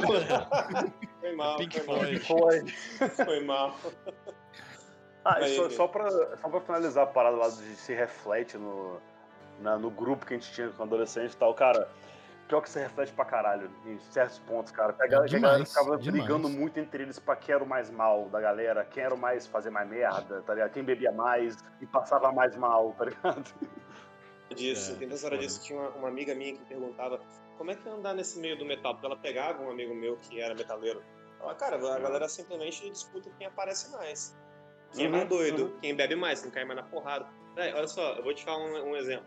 Um exemplo muito bom. Playboy de cabelo grande e roupa preta. Ei, normalmente É, pobre, né? meio Isso é que qualquer engraçado. grupo adolescente faz isso, né? Só Cara, muda meio que a temática. eu lá andei- É mais trecheira. Eu andei muito, eu andei muito com essa galera do metal na minha adolescência. Eu gostava de ir nos shows, etc, covers que tinham por aqui, até de banda autoral, ia pra caralho. É, ba- é bacana você, inclusive, é, é, incentivar e apoiar a cena local, não tem nada contra isso. O negócio são essa galera muito adolescente, muito poser, que tem tudo a ver com a cena do filme. Tem tudo a ver com, com a crítica do filme. Tem um cara Ah, aqui. meu Deus. Ele... É um- é um- é. é um completo, é um completo panaca, velho. É, um- é um cara que é um ser humano de um nível de, de patético que eu não consigo descrever. Uma vez, isso, isso, olha só, ele é um cara que ele sempre quis aparecer. Ele é um cara que ele sempre teve uma vontade muito grande de pagar de mal desde novo. É. E eu mal conhecia ele, eu só ouvi história dos amigos ao redor dele. Uma vez eu fiquei. Mas ficou um rancorzinho aí. Não, eu só acho ridículo. Entende? Eu vou falar agora.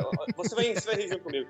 Eu fiquei, depois que eu fiquei mais velho, eu tinha uma banda de hardcore durante um ano. Chamava-se Letargo 999, É. que é 666 de cabeça pra baixo. Nossa, que super mal, hein? que aparecer, né, Vitor? Na verdade, não. Tem que, tem que inverter o 6 pra ficar mais from o hell. nome ainda. da banda era. Letargo, mas eu acho que já tinha alguma Letargo no Spotify, eles mudaram o nome. Mas enfim, não- nada contra a banda, eu É. não toco mais não, mas os caras estão tocando até hoje, os caras são muito bons. Procura no Spotify lá que o som deles é maneiro. Tem algumas duas músicas que eu fiz, inclusive. É legal mesmo. Mas vamos lá. Eu tava É. no. Eu tava tocando uma vez lá em Cariacica, naquele típico bar de metaleiro que tinha a banda tocando e três caras assistindo. Sabe qual é que é? De braço cruzado, de braço cruzado Isso. olhando pro guitarrista. Isso mesmo! E Caralho, de pá. braço cruzado, olhando pra mim, e na hora que acabava o show, ninguém batia pau. É, Era exatamente isso. O estereótipo Nossa, do que merda, porque bater pau é show felicidade, né? Bater pau Não, não, pode, né? Posso Se ser você, no se você gostou da, da, da música, você balança a cabeça. Tá ligado? É isso aí. Isso aí. Aí apareceu esse sujeito, apareceu esse, esse ser humano lá, Ozzy. O que ele, a atitude dele foi, ele ficou me olhando no palco, um tempão enquanto tocava. Aí ele chega no ouvido de um cara que tava lá de braço cruzado olhando pro palco, tá ligado? Ele via no ouvido do cara, aponta pra mim e fala altão: Aí, eu odeio esse cara aí, e vai embora. Mas você nunca tinha visto ele antes. Não, eu já tinha visto, sei quem ele é, o cara que É. realmente ele não, ele não gosta de mim, mas essa é a declaração de não gosta de mim. Ele não veio tirar satisfação, ele não esperou descer do palco me dar porrada, e ele não ficou quieto na dele, que tipo- seria a atitude mais madura possível. Ele foi, apontou pra total. mim no palco, falou altão no ouvido do cara, eu odeio esse cara aí, e saiu fora. O cara olhou pra ele e falou, Realmente mora com a avó até hoje. eu sou tão mal, eu vou pagar. E tipo, sabe por que esse cara brigava comigo? Eu tenho certeza. Eu nunca fiz nada pra esse cara. Mas eu tenho certeza por que que esse cara brigava comigo. Ele queria brigar com alguém muito. Só que todo mundo ao redor dele, até os caras da, principalmente os caras da banda dele, batiam nos outros pra caralho. Tinha um cara lá, eu esqueci o apelido dele, e eu não quero falar não, porque esse cara é meio agressivo. Que ele já quebrou o nariz de um cara num desses bar underground, aqui o Bar do Simpson de Vitória. O cara, o cara não ponto barra Bar do pesado. Então, tipo assim, esse Ozzy, que era um bosta, ele não podia brigar com ninguém, porque ele ia apanhar. Então, com quem ele arrumou treta? Com um cara mais de boa que tinha do rock, que era eu. Que era o cara que jogava RPG e ouvia Iron Maiden, tá ligado? Que era o cara tranquilão. É o cara que sorria, cara. né? Era o cara que sorria. É, exato, chegava no rock sorrindo com a cabeça Iron Maiden, aqueles caras que vão brigar mesmo, porque eu sei que ele não vai me bater, é um trouxa. Essa galera do black metal sempre foi essa galera que pagar de mal a todos. É a galera mais de boa que você vai conhecer. Eles estão sempre. Eles estão sempre no rock, no, no mosh, ou estão tostão tomando cinto de bala, Isso. sensacionais, tá ligado? A galera, a galera do death metal é uma galera meio misantropa, mas se você chegar pra trocar uma ideia, os caras são gente boa. São gente boa, assim. E o, e o engraçado, a galera que mais, na minha opinião, sai na porrada mesmo, os caras que são machos, que briga, são os caras tradicional, os caras do heavy metal. Se você vê, mano, todo mundo que eu vi, que, que, que eram que os caras que, che- que eu chegava no lugar e estavam quebrando os outros na porrada, eram os caras do heavy metal. né? Eu acho que tem muito a ver com essa pegada de vibe de motoqueiro, tá ligado? Homem alfa, brigão, a pegada do, do Leme, que a gente tá falando mais cedo, Paulo. Tô falando É, agora mais sim. cedo do, Ah, sim, do sim. Motorhead, tá ligado? Aham. Agora, que, bosta, né, cara? Que bosta. Tipo, você tem que ser muito à toa pra você gastar seu fim de semana pra sair na porrada com os outros. Você vai se organizar pra sair na porrada, pra quebrar dente, pra ficar todo fudido. É o cara que não tem que trabalhar no dia seguinte depois. Ah, mas alguns é não adolescente, pô. não, é. É, pois é, exato então. Era meio. Mas é engraçado Sim. você falar isso porque, tipo, o, geralmente, esses caras que prevalecem, assim, é sempre o pessoal do tradicional mesmo. É. Que é o pessoal que geralmente entra em, em motoclube, tipo Abutres e tal. Cuidado com esse nome. E. Não quero morrer, não. Por quê? Abutre é barra pesada. Ué, por quê? é barra pesada, filho. Ah, mano, eu, eu tenho amigos dentro, dentro Eu do também Abutres aqui em tenho, São cara, Paulo. mas sei lá. dizer, mas, mas é, sei lá, é, os caras que eu conheço são tranquilos. Não, pode falar. E já toquei em eventos dos caras caras, é tranquilo. bem tranquilo. E aí, tipo, geralmente esse, esse pessoal, eles, eles, são, eles são geralmente extremistas. Né? E vocês sabem do que eu tô falando em relação a isso. É, eu toquei em banda country há muito tempo. É Texas Flood, não era? isso. É, a Texas Flood. E, e por muito tempo eu convivi com pessoas que levavam o, o redneck muito a sério aqui no Brasil. Pra você ter uma ideia, eu toquei em, numa cidade chamada Americana, que era colônia de, de refugiados sulistas que vinham pro, pro, pro Brasil porque tinha acabado a escravidão lá e eles vieram pra nem cá, sabia né? disso, nem sabia que tinha isso. É, então. E aí lá tem Caralho, me dá asilo porque eu não posso mais ter escravo É, tipo, é país. louco isso, né? Caralho. E, e eu toquei, e eu toquei em duas Que festas refugiados. confederadas aqui no Caraca, Brasil. doideira. É, tipo, dos caras vestidos de terno da bandeira rebeldes, tá ligado? Terno? Terno. Da bandeira What rebelde. the fuck, velho? De, de, de os caras terem colocado em cima do meu teclado, tipo, pra ficar na frente, a bandeira. Aí eu falei, nossa, mano, se alguém tirar foto disso e colocar na- no, no, Fala no- que é uma homenagem ao sociais, eu Jimmy tô Bag. fudido. Tranquilo. Jim Bag tocava É, com guitarra. certeza, né? Então, é, e, e o Pantera é, é uma ótima referência de, de, Tolerância. de ativismo pró Black Lives Matter, né? Com certeza. Então, mas esse pessoal do, do, do- metal, assim, o mais tradicional possível é esse pessoal que fica mais encrenqueiro Sim. mesmo. E o pessoal do trash é o pessoal mais tranquilo. E o pessoal do death é o pessoal mais, mais reservado, mas ainda assim gente boa. É isso mesmo. Tem que ir lá e conversar com os caras. Se você conversar com os caras, os caras são gente boa, tá ligado? Mas o negócio é que eles são muito na dele. São muito misantropos. Que é do Death Death Metal? Metal, exato. Eu, eu falo isso porque o Death É, Metal gente é um tá falando, a que gente tá falando genérico aqui. É, porque o Death Metal é um estilo que eu gosto de ouvir. Eu sempre gostei de ouvir. Uh, Death é uma das minhas bandas favoritas, inclusive. Embora Battery também É, só seja, pra- mas, mas eu não gosto muito de Black Metal, não, só um pouquinho. Mas Mas só pra avisar os desavisados, cara, a gente tá falando em geral, tá? Se você vai pegar uns malucos aí brigão, não, não culpa a gente É. não, tá? Mas ele falou, eu conhecia É, então. a galera do Death Metal já, e normalmente é essa galera que, tipo assim, ah, os caras gostam de ver gente morrendo, tá ligado? Ele fica vídeo gore o tempo todo. Os caras. Só que na É internet. legal, né? Que é aprazível. Sim, não, mas, João Vitor, você é médico. Tá tomando seu cu. Seu trabalho é isso. Mas enfim, não é por isso que essa galera são são pessoas ruins, velho, tá ligado? Ele é, um, ele é um péssimo médico, então o trabalho dele é ver gente morrendo. Não, mas gente aberta é mais ou menos é, o que nem chega é. no consultório. Não, não agora pra ser psiquiatra, né? Mas, Não é, não, não é não. mas já viu muito já, gente aberta na sua vida. Mas, tipo assim, essa galera do Death Metal é uma galera que você chega pra trocar ideia, normalmente é uma galera gente boa, é uma galera tranquila. Agora, essa galera do Black Metal, velho, é uma Sim. galera foda que, tipo assim, é o que o Andrei falou, não dá pra generalizar. Tem muita gente que é tranquila, tem muita gente que é de que só gosta de ouvir o som. Pô, eu- eu falei aqui que eu gosto muito de Battery, eu gosto de Buzum. Tem algumas. O Emperor tem umas músicas legais pra caramba. Eu acho que o Andrei gosta pra caralho de Black Metal, tá ligado? O Andrei gosta de Dark Throne, etc. Pô, Dark Throne Mayhem é bom pra cacete, nossa O- senhora. O Paulo, o Paulo falou no, no- no começo do programa que ele também começou do Black Metal depois de velho, então você deve gostar de uma coisa ou outra. É, em relação a isso, é o mais exposure possível, cara. Eu ouço, eu nem sei se dá pra chamar de, de, de black, apesar de eu ouvir e parecer que é o Behemoth. Uhum. É, não, não, Cradlefield não. Pra, pra, pra mim, Cradlefield é tipo um, um gothic metal É tipo mesmo. estranho. É tipo. É, é, o, é, o, é o Behemoth e o Opeth, que é um Ah, death, Opeth, tem é. um pouco de black no meio.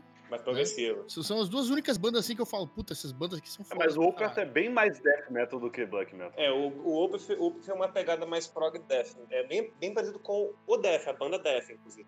O Behemoth sim. não, o Behemoth é, tem, tem muita pegada de black metal, mas é uma banda boa, até, bem produzida, os clipes são muito bons. E o vocalista tem um projeto alternativo chamado He, chamado Me and That Man, que é um projeto muito bom de música country, dark country, pra galera que quiser ouvir. Não, é muito bom, é da Dark Country do, do bom Bom, mesmo, muito bom mesmo. recomendo. O Nergal, né? Uhum, isso mesmo. Então, e o, o, o Opeth, eu, eu considero um pouco do. do- eu, eu acho meio black metal pelo, pelo fato da ambientação, Uhum. saca? Uhum. Aquele negócio sombrio que tem. eh, que, que eles conseguem fazer com os teclados e Sim, com as sim. guitarras mais limpas. Até na, na, E na- aí na entra fase com aquele negócio limpo, mais- Né? As fazem isso muito bem. Sim, sim, do Damnation e do Heritage. Deliverance. É, e é Heritage também. Hum. É legal. E tem uma, eles têm uma fase mais prog também, sim, né? sim. Eu gosto de, de bandas que tem essas, essas coisas que mudam e aí voltam e aí misturam. É, e por isso são pessoas ruins.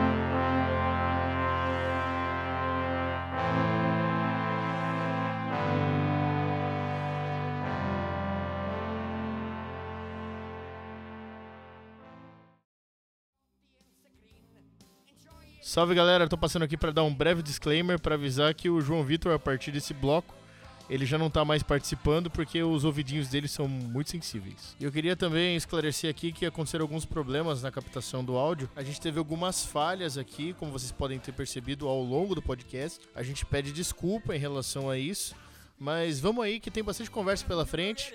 E é isso aí, galera. Valeu aí.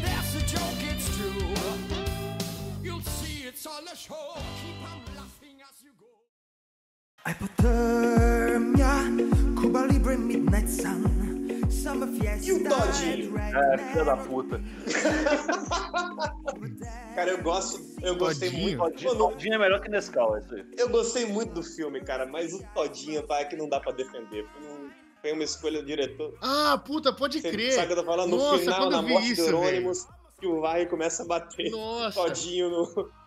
Cara, é um negócio que eu entendi, eu entendi essa. A gente tava falando há pouco tempo atrás, ah, no, no último bloco do- da galera meio boba do black metal. Eu acho que a sátira do filme, ela tem um tom de sátira nesse sentido que era um bando de adolescente que não sabia o que estava fazendo e um que queria parecer mais do que o outro e fazia um monte É. de merda e ficava até com receio na hora de fazer merda.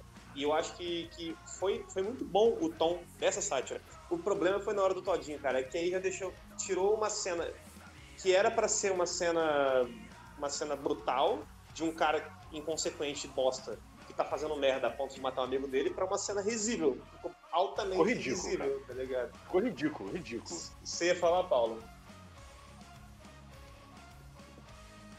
Na hora que ele pega o leite na geladeira, eu pensei, porra, ok, leite, né? Supremacia branca, Uhum. Hitler, pá, saquei a referência. A hora que ele começa a colocar o achocolatado dentro do, dentro do leite, eu, o que que é isso aí, rapaz? tipo, Progressista, cara. É, Tá misturando, misturando. não sei se ele foi cremado, sei lá, mas alguma coisa ali aconteceu, tá ligado? Não é possível isso, cara. Latinos, Nunca vi latinos isso no na minha mamil. vida. Ai, ai, ai. Foi, uma cena, pareceu que queria mostrar que o cara é inocente, não sabia o que tava fazendo, entendeu?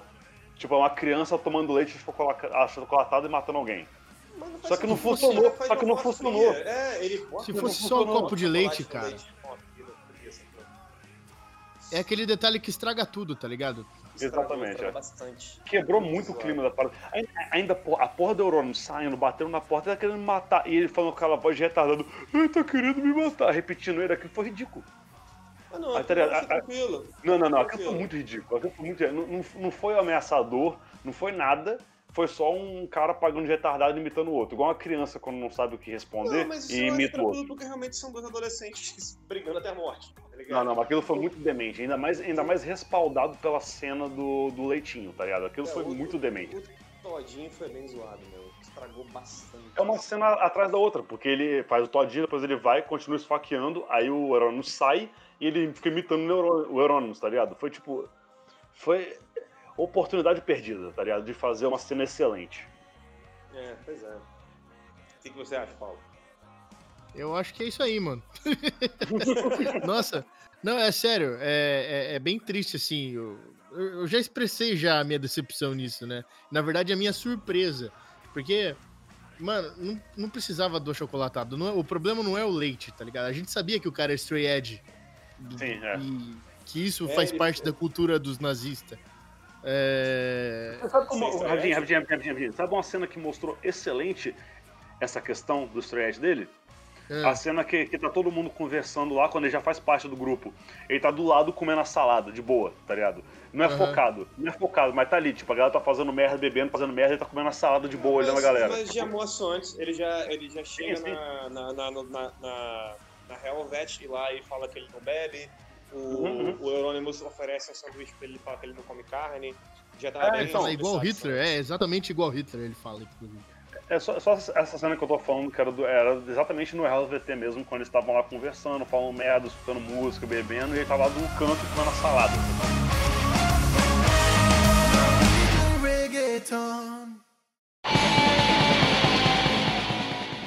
Público do black metal que dividiu águas, teve gente que gostou e teve gente que não gostou.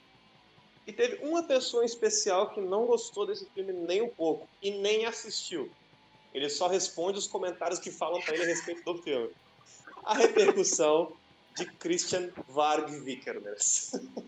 Christian. Christian Louis Varg Vikernes, The Count. The Count. Esse bosta que acha que brasileiro é macaco, etc. Cara, ó, eu. Antes que de faz começar- excelentes músicas.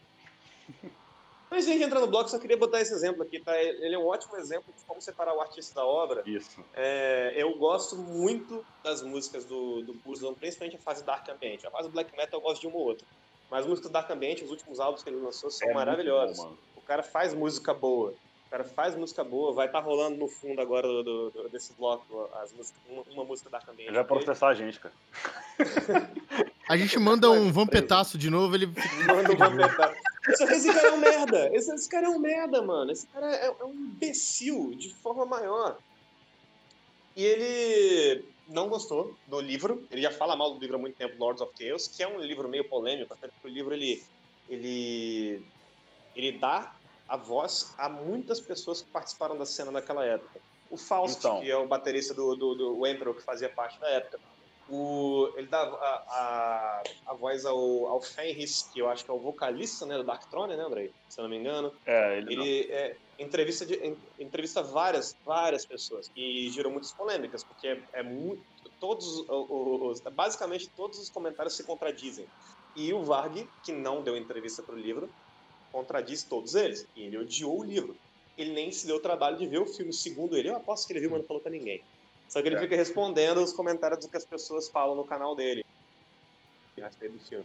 Uhum. E ele fala um monte de merda. Cara, primeiro, se incomodou o Varg, eu tô feliz. Que é uma Sim. parada positiva. Eu também. Segundo, é, falar que o filme é uma mentira porque o Varg tá dizendo que é uma mentira, bom, você tem que acreditar na palavra dele. A situação, a gente tá usando agora o negócio do Todinho, que ou não, a única pessoa que pode confirmar pra gente ter Todinho ou não é o Varg, porque o Eurônimo está morto. E eu duvido que ele vai falar, é, rolou todinho mesmo, eu adoro todinho. Duvido. Obviamente que ele disse que não, né? Mas, tipo, É, é gente que entrar- aquela cena é mentira. Aquela cena é óbvio que é mentira. Mas enfim. É. Não, eu vou, eu vou entrar nesse assunto depois, mas eu queria que você falasse um pouquinho, André, o que você acha da repercussão com a galera do black metal mundialmente e a repercussão com o Varg. Bom, primeiro que não é só o Varg que fala menti- que é mentira, não, tá? Todo mundo que participou, que foi entrevistado pro livro, falou que eles deturparam o que eles falaram e inventaram coisas. Então não é só o Varg, sim. não. Todo mundo lá Não, falou sim, eu que, que o livro claramente mentiu para escrever a narrativa. Agora, É, motiva... o, livro, o livro escreveu várias narrativas. O livro deturpou É, o que todo mundo disse e colocou todo mundo se contradizendo. Então, quero dizer, ou todo mundo falou a mesma coisa, todo mundo ficou indignado, ou realmente todo mundo se contradisse, né? Não, todo, todo, todo mundo que, depois que saiu o livro, falou que o livro é uma piada, é ridículo, e o próprio o, o Necro, né?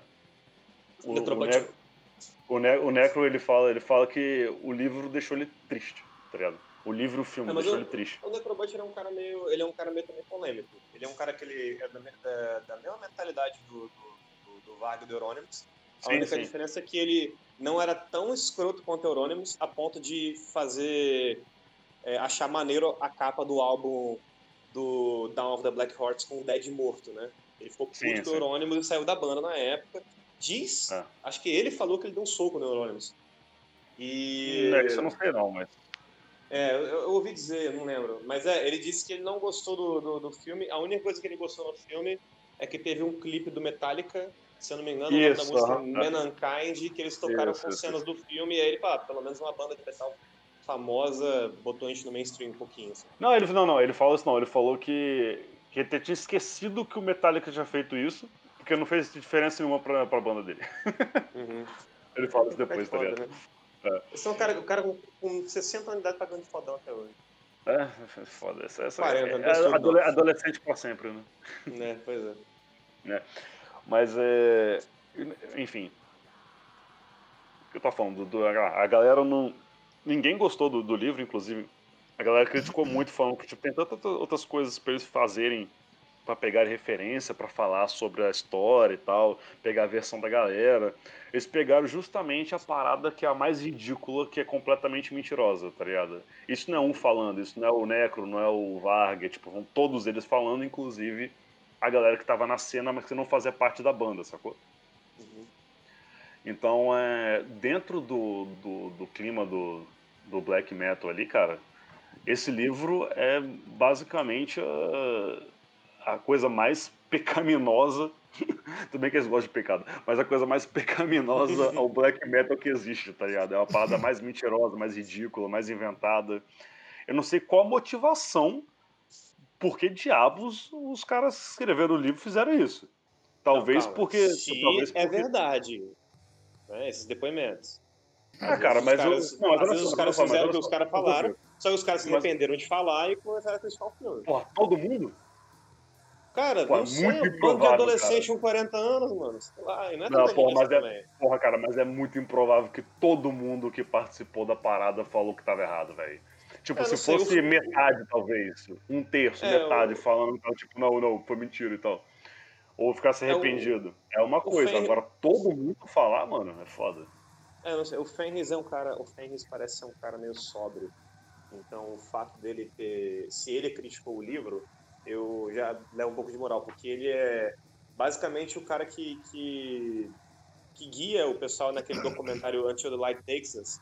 E ele faz com Aham. todo bom grado, ele é educado com todo mundo, ele faz questão de entrevistar todo mundo que ele pode entrevistar, ele dá entrevista que pode dar entrevista, então ele não parece um cara que teria má vontade se, tivesse- se não tivessem deturpado as palavras dele. sabe? É, O próprio, o próprio, rapidinho, o próprio Varg, que. Não, não a opinião dele, né, no caso. A galera falando do Varg na época lá, que o livro e o filme tratam de uma forma ridícula, que ele não é o Varg, tá ligado?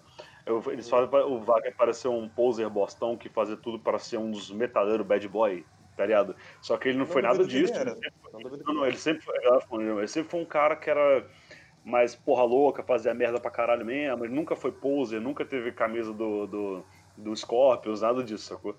Então eles inventaram isso puramente pro filme e pro livro pra, sei lá, tentar destruir a imagem do cara, sei Eu lá, porque não, acho que é poder pagar a, a, a imagem do, do cara que tá querendo entrar num grupo, não consegue, aí quando ele entra no grupo se decepciona.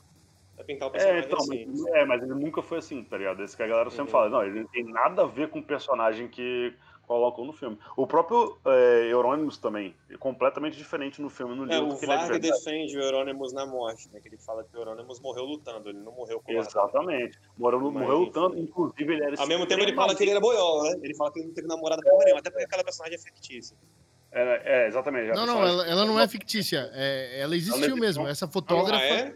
Ela Ah, é, é? essa fotógrafa, eu, eu, pelo menos, eu- é que, tipo, eu não, eu não conheço muito da história, né? Aí eu fui procurar saber melhor a respeito do, do, do, do- outro lado, dos outros lados e tal. O fotógrafo deles é o gordão lá que aparece no filme, o Metallion. Esse cara existiu, sim. É, ele existe, não? Ele tá vivo? sim, de fato. Mas, é, eu, pelo que eu vi, essa fotógrafa, ela existiu, mas ela não era tão importante assim, tá ligado? Uhum, pode Não, é, tinha essa menina que era meio que pagar pau pra eles e tal, só que ela nunca teve um relacionamento com o Euronymous nem porra nenhuma, Sim. sacou? Sim. Eu achava que ela não tinha existido. Não, não. É, é, aquela personagem não existe, mas a, a personagem.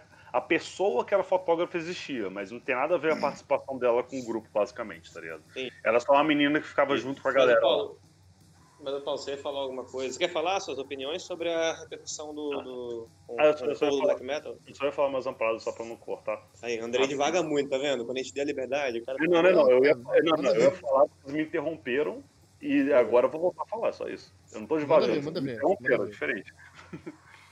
É, sobre o Euronymous mesmo, é só falar sobre ele, sacou? Fala pra falar. É, ele. O filme trata ele muito como se fosse o heróizinho no final das contas, só que na real ele era um filho da puta do caralho. Ele, ele tratava o Dead mal pra caralho. Ele falava quase todo dia pro Dead: Sim. ah, se mata, seu bosta, tá ligado? Sim, há muitos É, relatos de que ele tratava o é. Dead muito mal, que ele não era amigo Muito, muito mal, mano. Ele não era amigo, é aquela- aquelas cenas que ele, que ele fica imaginando, tipo, ah, o Dead aqui, nossa, saudades dele tal. O caralho, o caralho. Ele Não, não, Andrei, deixa eu te interromper uma vez, para dizer que isso aí Uma eu discordo vez? você. Uma vez? uma vez? Isso, isso aí eu discordo de você, sabe por quê? Porque eh, eh, por mais que ele tenha tratado o cara mal, por mais que ele tenha sido um dos responsáveis pelo cara se suicidar, inclusive dizem que ele largou o cara depressivo sozinho em casa com a shotgun, fechou a porta de casa, trancou ele lá e foi viajar. Tá ligado? Largar o cara depressivo com uma shotgun e pau no seu cu. É, realmente, é uma atitude muito boa mesmo. Mas o lance é que eu não duvido que um cara com a mentalidade que ele tinha de adolescente porra louca, que tá querendo aparecer, e você sabe que por dentro esses caras são vazios, esses caras são tristes, ele não deve ter se pegado pra pensar em um momento que ele foi responsável pela morte de um cara que, no mínimo, ele considerava. Sacou? Não, no mínimo, então- o cara morava com ele. ele deve, isso deve ter surtido alguns pesadelos na vida dele, sim, cara. Eu não, eu Então, não cara, acho que isso é uma falha do filme, não. Não acho que é uma falha do filme. Então, cara, porque você me interrompeu, não deixou eu terminar o meu ponto, por isso tá discordando de mim. Porque eu ia chegar nesse tá falando ponto. Merda pra caralho. Não, cara, você me interrompeu antes de eu chegar Falei, no ponto. falei, falei, falei, falei. É, porque justamente é, o filme tava como se ele fosse brotherzão dele, sacou? Eles têm, tipo, eles têm quase um bromance ali. Só que na real não era isso. Os dois não se gostavam, inclusive o Dead evitava ficar perto dele. É lógico que ele se arrepende, é lógico que depois ele olhando, ele ficou tipo, porra, cara, talvez tenha sido responsável pela morte do cara. Lógico que o cara fica bolado. Meu ponto não é esse, minha crítica não é essa. Minha crítica é o que o filme mostra que eles são brother, só que eles nunca foram, sacou? Sim. O filme, inclusive, ele mostra, ele representa muito bem, eu, eu acho que ele representa muito bem o que seria o Euronymous chegando para ver o Dead morto. Ele chega, ele fica espantado e, e meio que apático, não É. tem reação nenhuma. Depois ele sai no, no, no, no para olhar para baixo lá do- da escada, fuck, fuck, fuck. Aí ele Aham. vai para poder pegar o telefone, chega a ligar para emergência, só que aí ele pensa em tirar a foto e desliga. Ele, e, se eu não me engano, ele dá até aquela engolida seca de, de coragem, tá ligado? Tipo assim, Uhum. eu tô tenso, eu tô bolado, eu vi o cara estraçalhado no quarto da minha casa, mas eu quero tirar essa foto porque eu tenho que pagar de mal. Eu acho que isso Basicamente tremendo, né? Exato, foi muito bem construída. Exato. Paulo, suas impressões aí sobre a repercussão do filme com a cena em geral. E principalmente com o Varga, né? É um motivo pelo qual eu gostei do filme. Eu, eu concordo com isso. Tem que, tem, que, tem que pegar o Varg na paulada mesmo. É, E qualquer hora dessa ele tem que conhecer o Vampeta pessoalmente. É, Tirar foto dos dois juntos, tá ligado? é, é, isso, exatamente. É, sobre o, em relação à cena, faz muito tempo que eu não que eu não converso com o pessoal que curte black metal. A pessoa mais próxima a mim que, que Oi, tudo curte bem? esse tipo de coisa, é, não, não, eu não falo muito com ele ultimamente.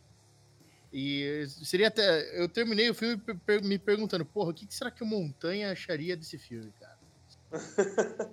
Aí, só que. o cara pensei, é montanha. é, mon- mon- é que você não viu o cara, ele é gigantesco, cara. Gigantesco. Imagina que esse apelido não é nada. A cena é legal ele um cara- baixinho. Tinha um cara na cena metal aqui de Vila Velha que, o, É. que ele era gigantão também, o apelido dele era Banana. Era muito engraçado. Banana Enfim, ia ser enfim, foda, enfim. mano. Mas enfim, é, eu não tenho muito o que dizer a respeito disso, porque é o que eu falei, eu não convivo mais com essa galera. É, eu acredito que esse filme desagradou a maior, a maior parte deles, porque é, trouxe de volta o black metal ao mainstream de alguma forma. E isso é uma coisa que, a que essa galera não gosta de jeito nenhum. E estragou eles querem- também o que são os heróis dele, né? Sim, justamente. E, Então, como bando foi de gente isso. adolescente né? poser. Fizeram. É, é, é, justamente deram esse. é, esse rótulo de, de poser, de, de moleque mulambento pros caras. Uhum. E é isso, assim, a minha impressão, a impressão que eu tive do filme em, si é, é essa, tipo, incomodou muito mais gente do que agradou. Certeza.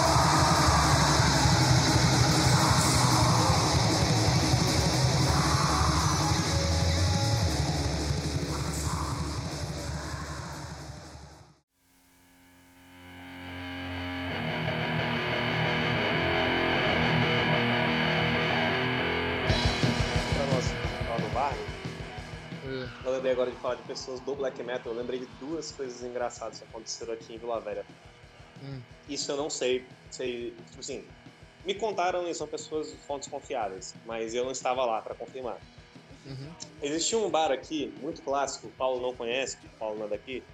Pra quem é de Vila Velha, só pra quem é de Vila Velha sabe, chamava-se Entre Amigos. Ah, entra amigos, Ô, puta merda. Entre Amigos foi um bar muito clássico eh, nos meados de 2000 a 2010 pra galera que gostava muito de metal em Vila Velha, Espírito Santo. E tocava de tudo lá que fosse metal, metal extremo, heavy metal, é, cover night era muito famoso lá, só banda cover que a noite inteira o lugar de gente vestida de preto. Tanto que o bar foi fechado porque construíram uns prédios boa pinta em volta e não queria mais maconheiro É. vestido de preto em volta, né? Aí teve duas cenas engraçadas. Uma envolve esse banana, que é o cara grandão, que ele tava. Eu não lembro o motivo, eu sei que me contaram a história seguinte, que ele tava querendo entrar no rock e falaram que ele não podia entrar no rock por algum motivo. E você tá ligado esses esses pesos de, de concreto que fica no chão pra carro não, não- não- não fazer baliza. Sabe o que eu tô falando? É uma Sim. barra de ferro com concreto na base. Uhum. Então, disse que o Banana pegou esse negócio e colocou nas costas como se fosse um martelo, tá ligado? E ficou na fila assim. E os seguranças deixaram o cara entrar, tá ligado? Não, aí. Meu Deus do céu. Essa história, não sei se é verdade. Se... O cara nunca vai ouvir esse podcast, mas se eu ouvi, ó, cara, não tô te imputando nada, não. Me contaram isso aí, viu? E uma outra Deve parada. ter sido épico ver isso, cara, na moral. Não, e tem uma outra cena mais épica, que aí envolve black metal. Não sei se você É. conhece a banda chamada Hellhammer, que é uma banda de black thrash. Black thrash é um Sim. estilo muito maneiro, essa banda é boa, inclusive. Inclusive eu comecei a ouvir black metal mais porque eu comecei a ouvir black thrash, Toxic Holocaust é uma banda maravilhosa. Show local, Tem um álbum. puta. Tem uma banda do Bathory, tem uma- uma- um álbum do Bathory chamado Octagon, que é foda pra caralho. Mas enfim, é, tinha um cara, um amigo da galera minha, assim, que ele tava nesse Entre Amigos com uma camisa do Hellhammer, sacou? Aí chega um brother pra ele e fala bem assim, meu irmão, tá a camisa do Hellhammer? Me fala três músicas aí do álbum. Aí o cara vai falar porra nenhuma não, irmão, vai se fuder. Aí o cara falou, beleza, beleza. Ó, você não tem que falar nada pra mim não, cara. Mas aquele cara lá, aí ele apontou e tinha um brother tacando garrafa nos caras, assim, expulsando o cara do bar na garrafada, tá ligado? Filha puta, seu porra de merda! Aí aquele cara lá vai te perguntar as músicas do Hellhammer, velho. Eu espero que você saiba responder, tá ligado? Aí o cara virou e falou pra mim assim, não, pô, tem Messiah, que é muito bom.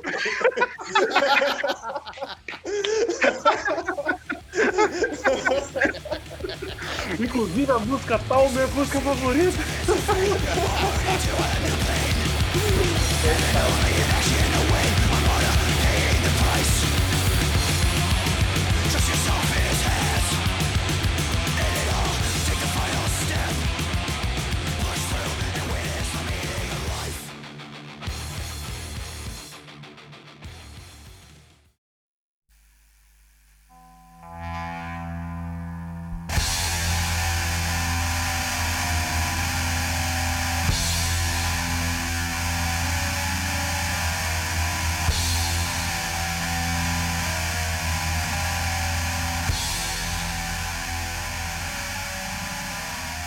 São as melhores cenas que incomodei papai e mamãe do filme?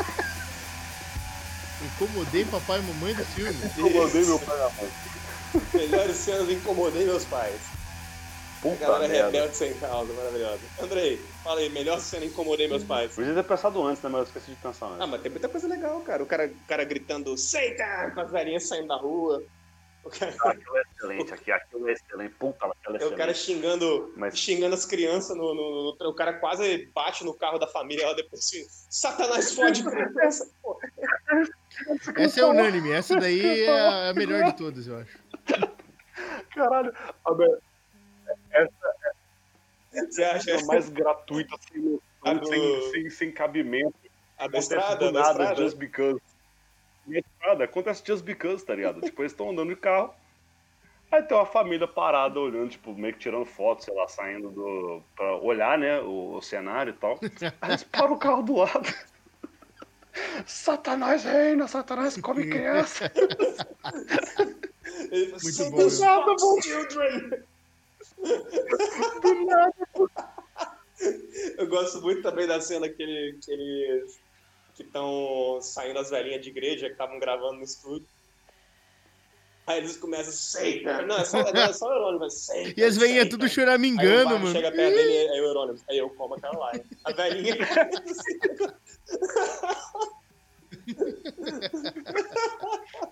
Muito bom, mano. Saúde, fuck da one. Tem mais algum aí? Olha, de- dessas daí, tipo, as mais cômicas são essas daí.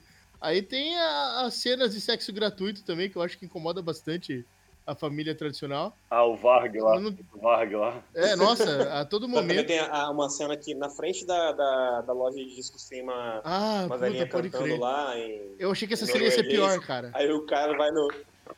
O cara chega de cueca, tá ligado? No, no carro do bar e tá ligado? Shut the fuck up. Shut the fuck up?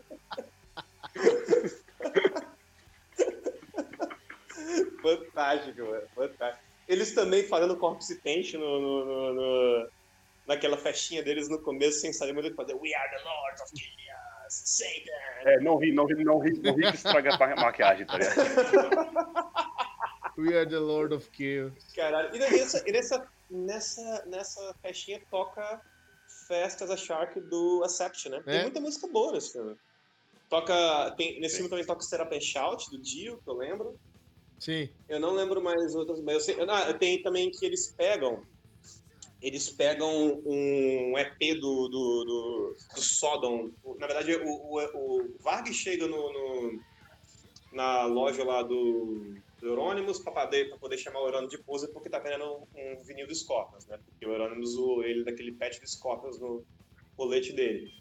Aí ele chega lá, você vende essa merda, não sei o que. Ele pega o que você quiser se você não for pose. Aí ele pega o primeiro EP do Sodom, cara, antes do, do primeiro álbum, que chama-se In the Sign of Evil. Eu até abri aqui pra poder olhar o título, porque eu não ia lembrar nunca o nome desse EP. Eu só ouço do Persecution Mania pra frente. E ele também pega um álbum de. um- eu não sei que banda era aquela, mas com certeza uma banda de black metal doitona. Que. Era da label lá do Euronymous. Ela é a da banda né? favorita do, do, do Euronymous, né? não? Que é Tangerines, uma coisa assim. É, Eu nem sei, cara. Não conheço aquela banda. Tangerine Dream. é isso, isso aí, isso aí. Tangerine Dream é anos 60, anos 70. É, que era a banda favorita do Euronymous. Não, mas não é isso não. Pela, pela letra lá era banda de black metal. Não, não, não, tinha essas, mas depois, tô falando no final lá. No final é que eles colocam a Ah, musiquinha que lá toca também, que toca também. Isso. Ah, sim, sim, É. sim. Aí eu... Eu nem sei se Tangerine, Dream deve ser progressivo, cara. Eu nunca ouvi, pra te falar a real. É, mas eles gostam dessas paradas. Se você pega aquele, aquele documentário é, Until the Light Takes Us, ele tem o Fenris falando falando bem de muita banda, dessas bandas meio synthwave dos anos 80, que ele gostava pra caralho. Banda pop e Ah, tal. é, Retrô, é isso, então, Tangerine né? Dream. Que na época não era, Parece- retrô, era contemporâneo, mas. É tipo um Kraftwerk. Já viram Kraftwerk? Não. Não, não lembro. Foram as primeiras bandas de música eletrônica do, da história, assim. Não Eles começaram nos anos 70. Era é uma banda só de tecladista. Ô, Ah, louco. você que é tecladista, você sabe muito mais disso do que eu. Tá ligado? Ah, é, é a galera Não. com chapéu laranja? Cara, não sei. Procurar, provavelmente não.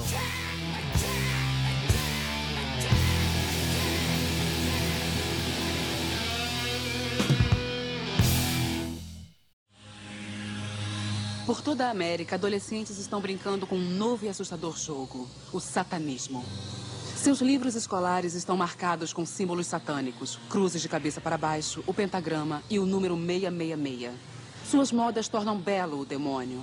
Eles são seduzidos por heróis do heavy metal, os quais muitos usam imagens satânicas em suas músicas e capas de discos. Antes de terminar, eu queria fazer um adendo sobre a, a respeito das pessoas que são fãs de black metal que possivelmente possam estar ouvindo esse programa. Tudo que eu ouvi, tanto de vídeo no YouTube quanto de podcast a respeito desse, desse filme, foi foram comentários ou elogiando apenas o filme, ou de pessoas muito fanáticas fãs de black metal ficaram muito irritadas, ou principalmente podcast é, escrachando as pessoas envolvidas na- na- nessa história, escrachando toda a cena e desmerecendo tudo que aconteceu.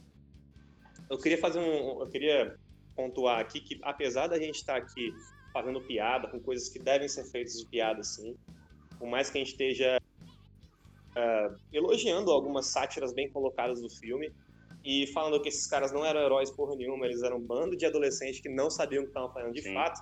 Eu queria lembrar que eu acho que nós somos o único podcast de toda a podosfera brasileira que elogiou a cena black metal pela cultura, pela música, tá ligado? Fez, respeitou, respeitou o que os caras produziram, por- pelo fato de nós gostarmos do som e pelo fato de nós acreditarmos que é, toda toda cultura ou contracultura ela tem seu valor na sociedade de alguma forma, deixou alguma influência, por mais que tenha sido na, maior, na sua maior parte negativa. Por mais que tá falando com respeito. algumas vezes também, né? Oi? Mas ela se contradiz alguma vez, algumas vezes Por também. mais, por mais que a hipocrisia faça parte, ainda mais nesses grupos é, muito radicais, né? É. A situação, não dá pra você ser radical o tempo todo, né, cara? Uma hora, uma hora você tem que pagar as contas. A Exatamente. situação é que a gente, tá, a gente tá falando com todo respeito, não é forçado, não. É porque a gente gosta do som também, tá ligado? Então, entendo isso antes de ficarem todos irritadinhos. Eles Não, eu concordo, eu concordo, eu concordo com o Eurônimos, cara. Tem que pagar boleto mesmo, tem que ficar famoso pra pagar boleto. Essa parada de pela ideologia não dá certo, não. Coisa de E o comunista. é mais engraçado, né? Porque há um boato, do mesmo boato que tem que o Wagner é neonazi, também havia boatos que o era, que o Eurônimos era comunista, né? Isso era É. mais uma das brigas dos dois. Essa foi a minha piada do comunismo agora, entendeu? Não sei se é verdade. Mas eu encerrar também queria recomendar, ó, se vocês acham que o filme é muito, muito bobão e querem ver documentários bons, tem três documentários maneiros. Um chama-se Until the Light Takes Us. Você já viu, né, Andrei? É bom pra caralho. Ele é apresentado pelo próprio Fenris, o Dark Throne.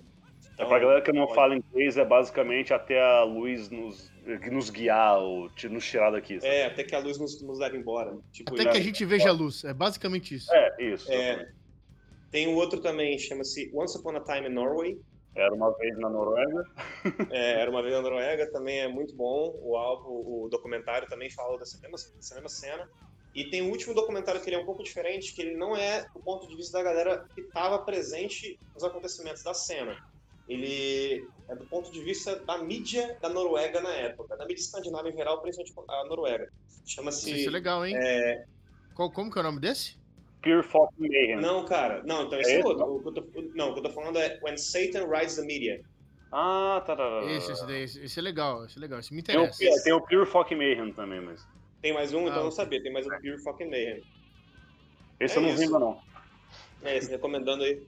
Pra, esse eu também não vi, não conheci. Eu vi esses outros três que eu falei. Eu também não vi Once Upon a Time in Norway. Cara, antes de encerrar, pra acabar de uma vez, só queria dizer que, no fim das contas, o Black Metal ele só tentou mesmo ser o estilo mais podre, sujo e agressivo possível do mundo da música. Só que aí chegou o, o, o Gore Grind e o Pornogore e acabou com o Ok, eu- ia falar, e ele conseguiu. Aí você me lembrou que existia esses dois estilos. E tem o Noise Grind Ok. também, e tem o Grindcore. Nossa, o Nice Gro- Grind, velho. Meu irmão, o Noise. O, Na- o Nice Grind. Nice Grind, nossa, cara. Tem uma banda aqui no estado chamada I Shit On Your Face, pra mim pode acabar com o som deles. Maravilhoso. Caralho, Eu velho. amo, amo, amo de coração. André, André toca nessa banda, a, a, brother, eu gosto muito. André Splatterrat. O apelido do Shit on your face. Sensacional. S-Flavor. Aqui no estado tem um monte. S-Flavor. Ah, eu queria só fazer, aproveitar e fazer um, um plug aí da, da melhor banda é, do Brasil, né? Ah, de, de, que tem uma pegada black metal, com certeza. Então, mandei, Sei mandei. você tá falando. Só fala. Capiroto in the Shadows. Capirota in the Shadows, o banquinho, o pentagrama e o violão. Banda maravilhosa do. Paulo deveria ouvir também. Ah, Vamos fazer propaganda de todas as bandas de metal nojentas aqui do Espírito Santo, Maravilhoso. Capiroto, Capiroto in the Shadows é uma obra de arte brasileira. Você tem mais Cara, isso, uma, isso me banda lembrou uma coisa. Pra recomendar de é, Sorocaba aí? Então, aqui, aqui em Sorocaba tem um, tinha uma banda de uns moleques, era engraçado isso, porque é, os tiozão do, do heavy metal ficava muito puto com eles, que era uma galera tipo de 15, 16 anos na época. Eu, na época eu tinha já uns 20 já. O nome, do, o nome da banda era Inforcation. Olha o nome dessa. Inforcation. E, e os caras foram longe, velho, porque eles, eles eram novinhos, assim, tipo, na época que. Na época do Sepultura, tá ligado? Né? Na época Uhum. áurea do Sepultura. Aí os caras. E assim. eles, to- eles tocavam, tipo, era um, era um. Era um Death, era um Death Black, assim, bem malvado e adolescente. E. Cara, é, era muito ruim. Mas os caras fizeram bastante sucesso, por- primeiro porque o, o líder da banda, o guitarrista e vocalista, os pais, eles, eles é, bancavam, eles apoiavam pra caramba. Então saiu na, na Whiplash e foi. e a galera viu, assim, pra caralho. Saiu em site gringo. E, e eles foram os primeiros caras, tipo, de, de, de banda underground aqui que colocou coisa no Spotify. Então, tipo, Cara, então é recente. Tem Spotify. Não, é ô recente, louco, eu tenho tô pra- Spotify já faz um tempo já, hein? Pô, não, mas então, é, I Shit On Your Face, tô te falando, tem 10 anos já. pô. Ah, tá, porra. Ah, não. Eu ta- eu tava falando. Aqui rolou uma, uma cena aqui em Sorocaba de, de bandas eh, de adolescentes, assim, eh, de, de, de metal mais extremo, trash, death, black. É, em todo E- lugar, né? Sim, só que era tudo tipo cópia da cópia, sabe? Era cópia de Metallica, era cópia de Sepultura. Era, era incrível, assim. Os caras não tinham nada de genialidade, assim, mas enfim. Se eles estiverem me ouvindo isso, eu quero que eles se fodam também. Bata aqui, em- aqui em casa, na frente de casa aqui, e a gente resolve na porrada. Porque é assim que funcionam as coisas, velho. É, bem, aí que é bem true, né? Aí que é bem true.